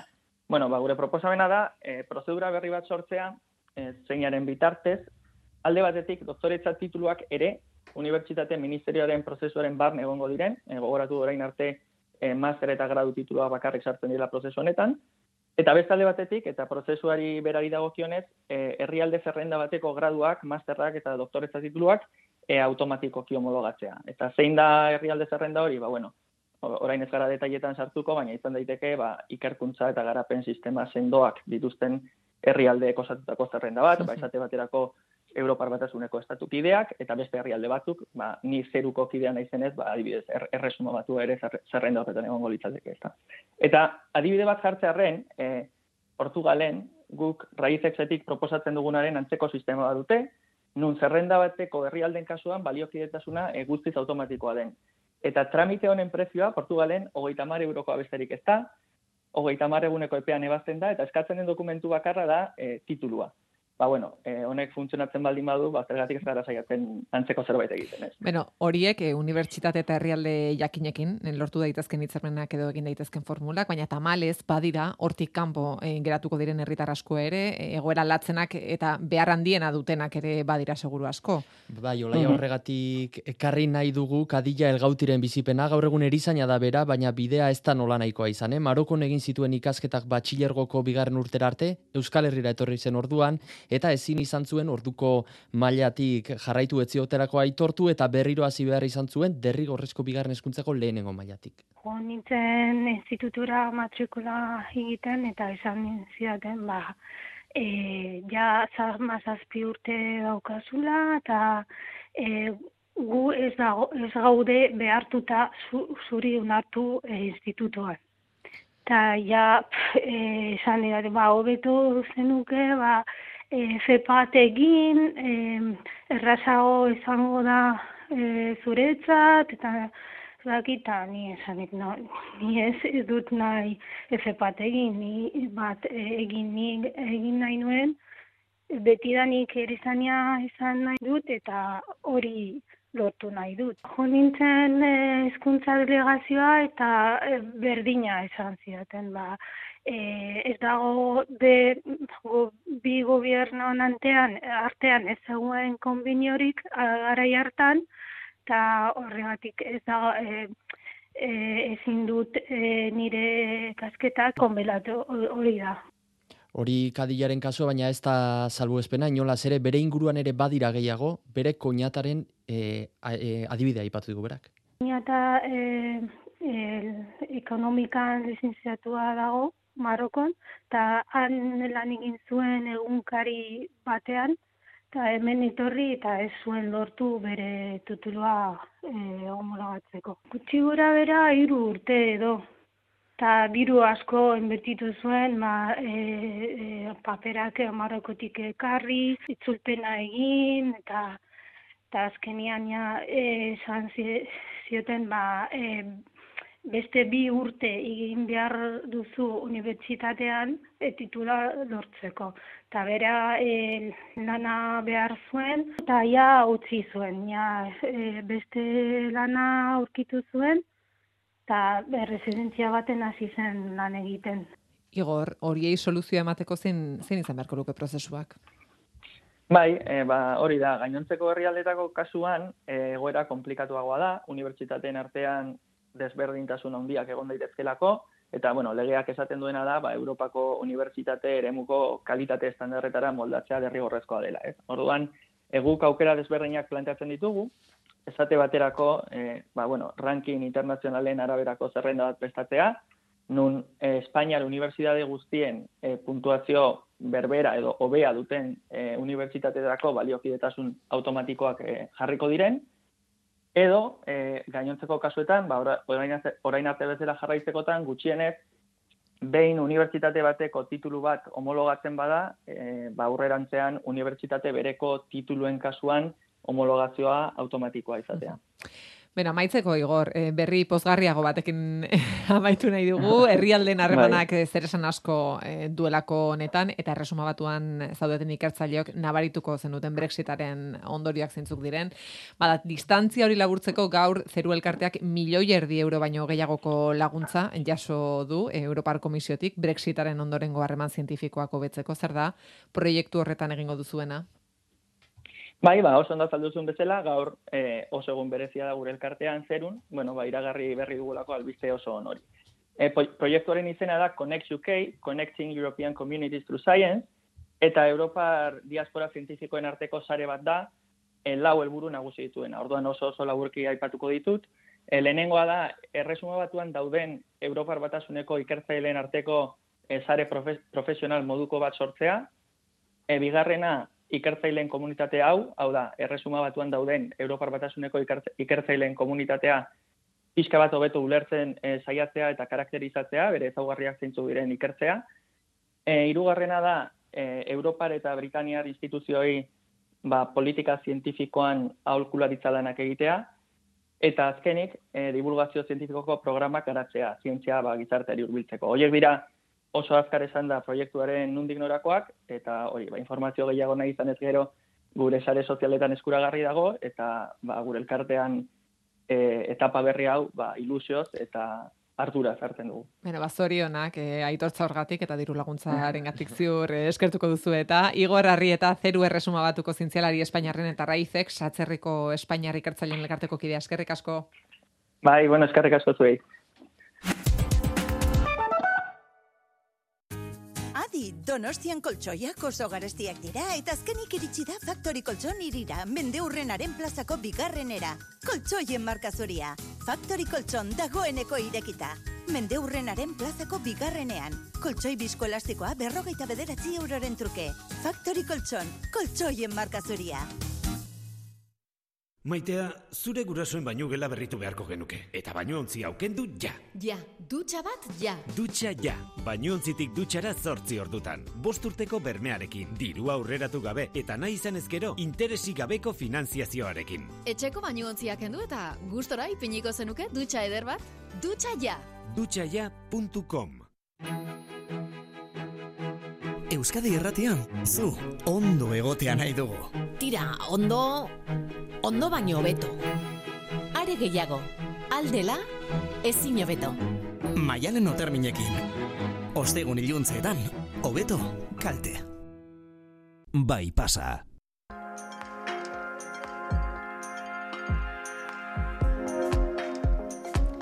Beno, gaur ziur Euskadi Irratian zuma baldin baduzue, albiste honen berri izango duzuela, gaurtik aurrera martxan delako Bilbon tao zerbitzu berria eta estrein, eta estreinatu estreinu egun honetan, ba herritarrek hainbat gora bera izan dituzte bereien autoak aparkatzeko garaian. Alde batetik kalean dauden parkimetroetako batzuk ez dutelako funtzionatzen. Egoera zein den hobeto ezagutzeko itsaso guridi Bilboko kaletara atera da, Saman Mes inguruan zaude, Arratsaldeon itsaso. Arratxalde honolaia, bai, San Mames estadioaren ingurura etorri gara, hemen hainbat makina daude, aparkatu ondoren tiketa ateratzeko aukera ematen dutenak, eta arratsaldeko seiak aldera tiket horietako bat ateratzeko saiakera egin dugu. Aurkitu dugun lenda biziko makina itzalita zegoen, beste batera gerturatu gara, hemen bi emakumerekin egin dugu tupo, eta hauek ba, makina parkimetroa etzebilela ondo azaldu digute. Kontua da, arratsaldeko seiak ziren momentuan, makinak bostak zirela jartzen zuela, eta beraz, ba, ordu ordubeteko tiketa ateratzeko garaian, ba, dagoeneko pasata zegoen ordurako ematen zuela tiketa, eta ba, tike horrek ez zuela balio. Herritarrek bestalde gaur izan duten gora bera nagusietako bat izan da bestalde, ba, funtzionatzen zuten parkimetroetan ordaindu ondoren honek ez ziela tiketik ematen, ba, hemen inguruan aurkitu dugun tako langile bati galdetu diogu gukorren inguruan, eta berak azaldu digu sistema berrian ez dagoela tike autoan utzi beharrik, eta beraz, ba, horregatik makinak hasiera batean ez duela tiket hori ematen tiketa nahi izan ezkero zortzi segundu besterik ez ditugu izango ordaintzen dugun momentutik botoi bat sakatu eta hau eskuratzeko. Beraz, ba, azkarri bili behar da, tike hori lortu nahi bada. Eta udalean ere egin dugu galdera, ea arazo hauek aurre ikusten zituzten estreinu egun honetarako, eta nora abete, Bilboko udaleko mugigortasun zinegotziak azaldu digu, sistema berri honek egokikitzapen prozesu handia behar duela. Eta sistema berri honek egokitzapen handia behar du aldi guztietatik, bai erabiltzaileen aldetik, bai udaletik ere. Horregatik, pazientzia apur bat eskatuko nuke eta guk gure saietik ulerkorrak izango gara egoera honekin. Pazientzia eskatu dute beraz, e, itxaso udaletik, e, orain arte, azaldu dizkiguzun arazo horiek, e, bueno, makinek, parkimetroek e, izan dituztenak dira, baina mugikorrerako sortu duten aplikazioak ere arazoak sortu ditu. Bai, eta hemen San Mamés inguruan aurkitu dugun emakume batek ere hori bera berretsi digu. Android sistema duten mugikorretan izan da gaurra arazoa, aplikazioa aurrez deskargatuta zutenek lehen bizi aplikazioa eguneratu beharri izan dute, eta ondoren aplikaziora sartzean, ba, gehiengo handi bati zerbait ondo ezio gala abisatu die mezu batek, e, onela zioen mezuak utxe egin du zerbitzarira konektatzeko saiakerak egiaztatu zure interneteko konexioa eta probatu berriro. Guk hemen olaia berriz ere saiakera egin dugu eta momentuz esan esango dugu ez dugula lortu aplikazioaren barrura sartzea. Udaletik honen inguruan esan digutena da, arazori ezin dutela beraiek konpondu, eta dagoeneko ba, Googleekin harremanetan jarri direla, ea datozen orduetan Googleek berak arazori konpontzeko aukerarik duen. Mhm. Eta beraz, ba, olaia, gauzakonela gaurko gune zainbat herritarrek ez dute lortu ez aplikazioan ez da parkimetroan ere tiketik ateratzea. Guk hemen inguruan aurkitu ditugun herritarrei galdetu diegu ea nolakoa izan den sistema berriarekin izan duten lehen esperientzia eta hoesek dira bildu ditugunak. E, makina ez, ez ebien ez, eta e, otako pertsona bat zegoen eta eskatu dut laguntza. Bai, oso oso txarto iruditzen zait. Batxarra iruteko, nabilbera etorteko oine, kotxi gaze, esilik etorri. Batez ere nik uste dut azken finean dela e, diru hartzea eta bueno. Komertziorako eta bar okarrago izango dela, zerrik jendeak aprotxatuko zuen momentu horiek ordaindu barik, ba, gauzak egiteko tita batean. Entzun duzu herritarrak ez ditugu oso gustura aurkitu tao sistema berriarekin eta bestalde gogoraraziko dugu baita ere olaia Bilbobuseko gidariak lanuztera deituta daudela bihar berriz ere goizeko txandan zazpiterdietatik amaikaterdietara eta arratsaldez bostetatik bederatzietara bitarte. Ba horixe, e, kalean topatu dugu egoera, itxaso guri eskerrik asko. Gero arte.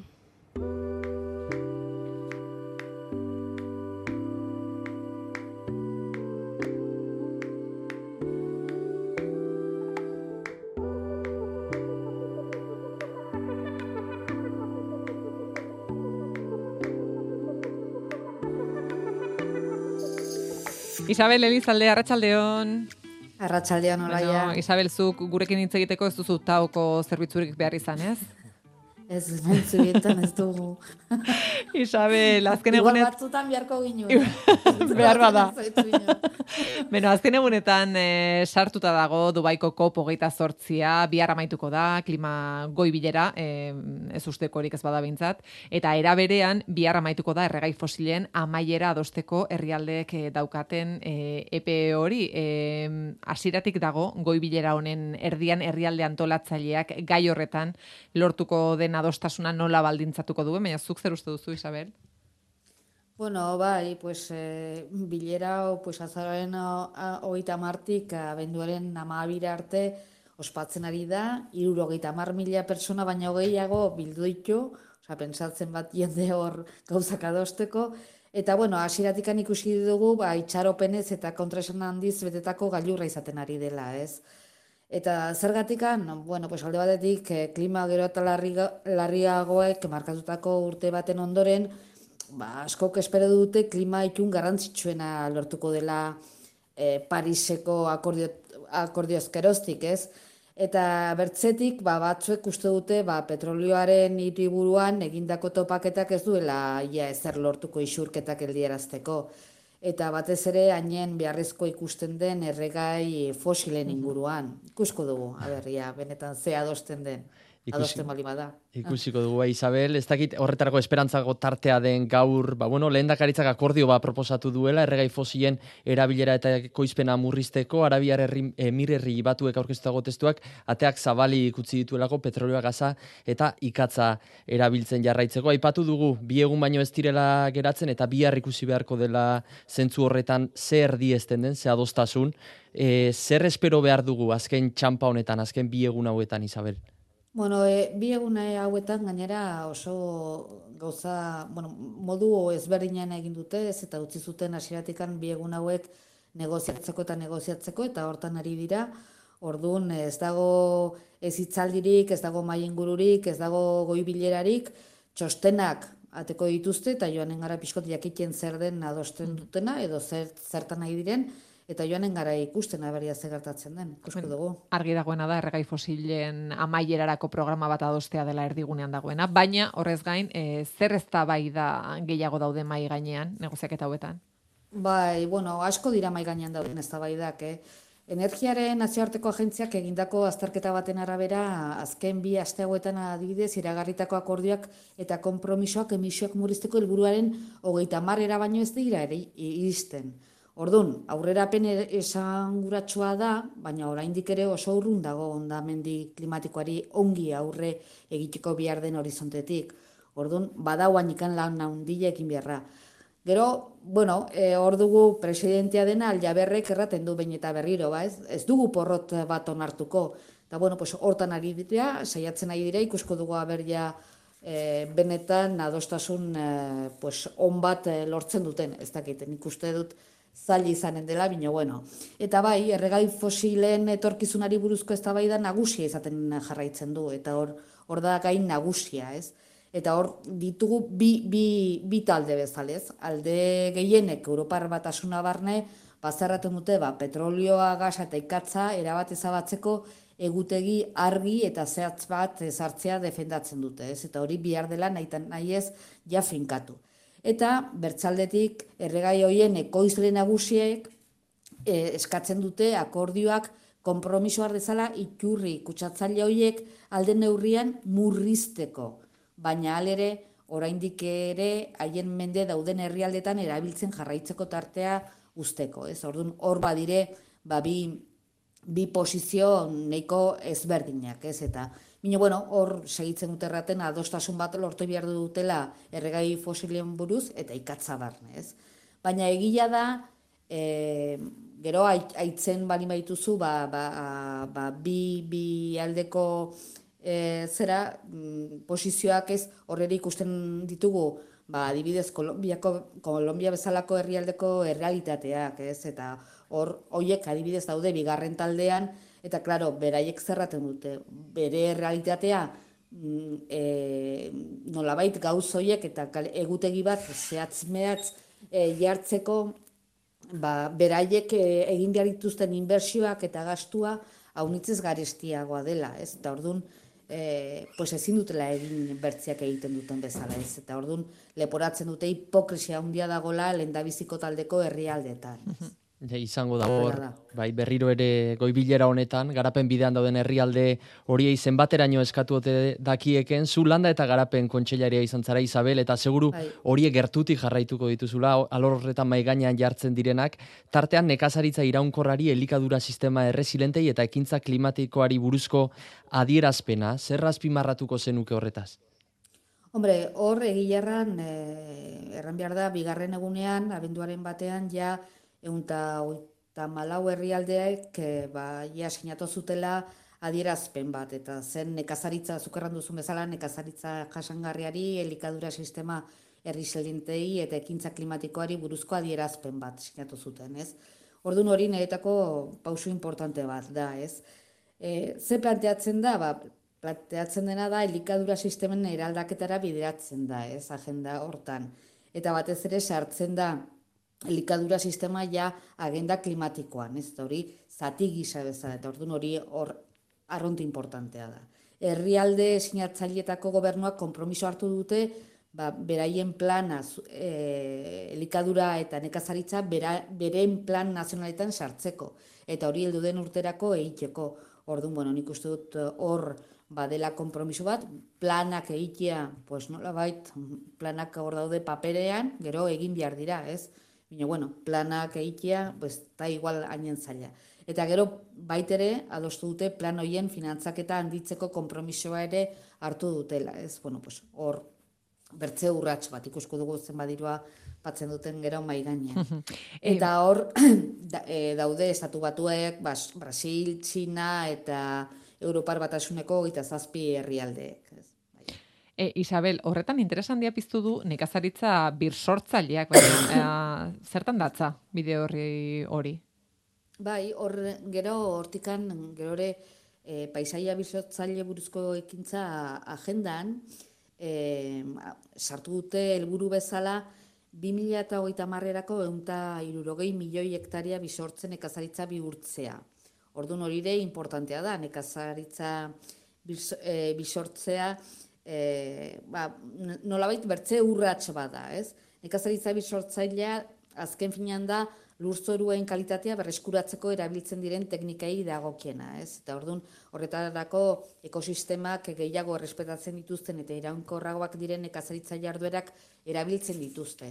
Orduan, niretako e, pues hor bada pausu importante bat. Zergatikan, ba, lur zoroak oain arte e, pues ikusten dugu azkeneko urtetan nola kaltetu diren, nola kutsatu diren, zenolako arazoak ditugun ba, ura e, edukitzeko lurroietan eta zen, zenolako lur kalitatea dugun. Eta egia da, magi gainen dutela, edo dugula denok izarte bezala, ba, hemendikan ja e, e, urte gutxitara, 2000 eta berroita marrerako, ba, amar mila milioi izaki e, izanen garela, eta denok e, nik uste dut e, ja nahi dugula zerbait ere egunean zehar, ez? Eta hortarako bihar dugu gauzak ongi egin, eta eta gure lurrak zaindu, ez? Eta hori da e, bultzatzen dena. Eta ekoizpenari begiratuko bagenio, ez dakit nekazaritza bir sortzaile honek zer aldak eta planteatzen dituen alor horretan? Bai, hor batez ere da, pestiziden eta ongarri kimikoen erabilera bezalako praktika intensiboetan oinarritzen den nekazaritzan ez bezala, ba, nekazaritza birzotzailea naturarekin harmonian lan egiten egitea bilatzen du, eta, bueno, hor, eh, teknika ezberdinak erabiltzen dituzte, eta saiatzen dira, ba, nola baite, oreka bat bilatzen, ez? Eta ordun eh, planteatzen dena da, nekaz, ne, dut, nekazaritza sistema iraunkorrak eta osasun garriak sortzia, ez? Eta hor, pues, er, zer da erabiltzen dutena, pues, adibidez, laborak, laboriak txandatzea, larratz, larratze bisortzailea, ongarri organiko erabiltzea, eta horrelako gauzak, ez? Eta orduan, bueno, pues, eh, beti erraten dute ere, e, guk haunitzetan ikusten dugu, nekazaritza alde batetik handoaiele eta abeltzantza bertzadetik ez? Eta kasu hontan, e, ikusten da denak elkarrekin joan behar dutela. Hortun hor ikusten da ba, ba, nola baiten e, modu e, nolabait e, oreka hundiagokin e, planteatzen dela e, nekazaritza sistema, ez? Eta hor importantia da ere e, ulertzea nekazaritza bisortzailea epeluzerako iraunkortasunean eta lurzoruaren osasunean oinarritzen dela. Eta kimiko sintetikoen mende menpe egon biharrean, ba, nekazaritza bizotzaileak biodibertsitatea eta lurreko bizitza sustatzen duten jarduerak erabiltzen ditu. Orduan, bueno, pues hor azkenean planteatzen dena da poliki poliki ba, lurra e, nolabait berreskuratzea elikadura e, behar den bezala lortzeko, ez? zer da gertatzen dena, ba, em, praktika hoiek edo praktika on hoiek egiaztatzeko guainikan Europan ez dukula zigilurik. Eta bueno, bai, e, estatu batuetatik da hori bultzatu, baina hori bultzatzeko e, zer gerta, gertatzen da, ba, nekazariak erratzen dute, bale, gure guk ere nahi dugu horrata joan, baina hortarako behar dugu denbora, eta badugu inbertsio bat egin beharra, bada transizio bat, eta hortarako behar dugu finanziazioa. Ez, eta orduan, e, horeka horiek ere bilatu behar dira. Orduan, e, bueno, pues, hor ikusten dugu poliki-poliki e, esperientzia gerota gehiago badirela e, eredu honekin, oso emaitza interesgarrikin, ikusten ari gara Europa mailan eta baita Euskal Herrian, hemen Euskal Herri mailan ere badira ja esperientzia nahiko onak bai Araban eta bai Nafarroan eta bueno, bertze herrialdetan eta bueno, pues hor bada ja zerbait ere ikasi duguna, ez? Eta hortikan jarraitzegoa interesgarria da. Eta egia da ere, hor eh, adibidez, eh, joan den egunean irakurtzen Javier Peña, eh, da hau ingurumen ekintzailaren ekintzaile bada, eta berak erraten du, eh, zen ekazaritze iraultza handia izango dela laster, eta hau ja hasi da interesatzen edo interesa sortu du bai ekoizle txikietan eta baita haundietan, ez? Eta ordun hor e, bueno, pues ja badire adibide neko haundiak ere ja hortikan hasi direnak e, gauzak egiten, ez? Ja produzio haundiekin. Hor, gertatzen da, pues, batzutan hor ere marka handiak ja daude sartuak, eta, bueno, pues, Nestle, Pepsiko, eta horrelako markak ere ja hasi dire horrela ikoizten, eta, bueno, pues, ikusko dugu ja benetan ja denak egiten dituzten praktikak bihar den bezala, ez? Eta orduan horregatikan eskatzen da gerota gehiago ere, ba beno, e, etiketa eta edo ziurtagiri bat bihar dela batez ere ekopust, ekopostureo e, ez izateko, ez? Uh Osea, zen azkenean ere batzutan ba marka hundiak edo greenwashinga, ez? Bai, hori da. Eta orduan pues hori egin behar bani badugu guazen ongieik ere eta guazen benetan ziurtatzera konsumitzailei gauzak ongi eginak daudela eta bihar den bezala. Ez eta orduan, bueno, pues, hori da bidia, e, hori da, horiek dira eman beharreko pausuak, bino benetan ongi egin behar dire gauza. Bueno, ba, ikusteko dago, ez? E, Dubaikoak bai. utziko duen Parisko akordioaren adineko lerrobururik, baina akordio horiek badira, ba, gero e, tokian tokiko erakundetan inguru giro alorrean lan egiteko bideo horria edo argazki utxean e, geratzen diren ere galdetzen diogu gure buruari. Ja, eske e, azkenean hor e, haunitzetan, ei, barkatu, ez dakit joaten nari Ez, ez, ez, ondo entzuten zaizu, lasai. Ah, vale. Bai, azkenean... E, argi dago gure gure baliabidea eskaso eskasia arazo bat eh, dela, ez? Eta guk zein du behar ditugu gure lurrak eta eta gure koizteko modua. Ba, Isabel Elizalde, asko eskartzen dizugu, e, denbora honetan, bai pasan erakutsi dizkiguzunak, eta bueno, gure inguruari ere beste modu batean e, begiratzen erakutsi diguzulako. E, eskerrik asko eta espero dugu aurrerantzean ere, momenturen batean ere hitz egiteko gara izango dugula. Vale, eskerrik asko. Eskerrik asko. Agur, Beno, ba, gure egutegiari gaurko egunare txek kendu diogu. Bihar, e, abenduaren amabian itzuliko gara, bai pasako aste honetako bigarren saioa egiteko prest. Ordur arte, ondo izan?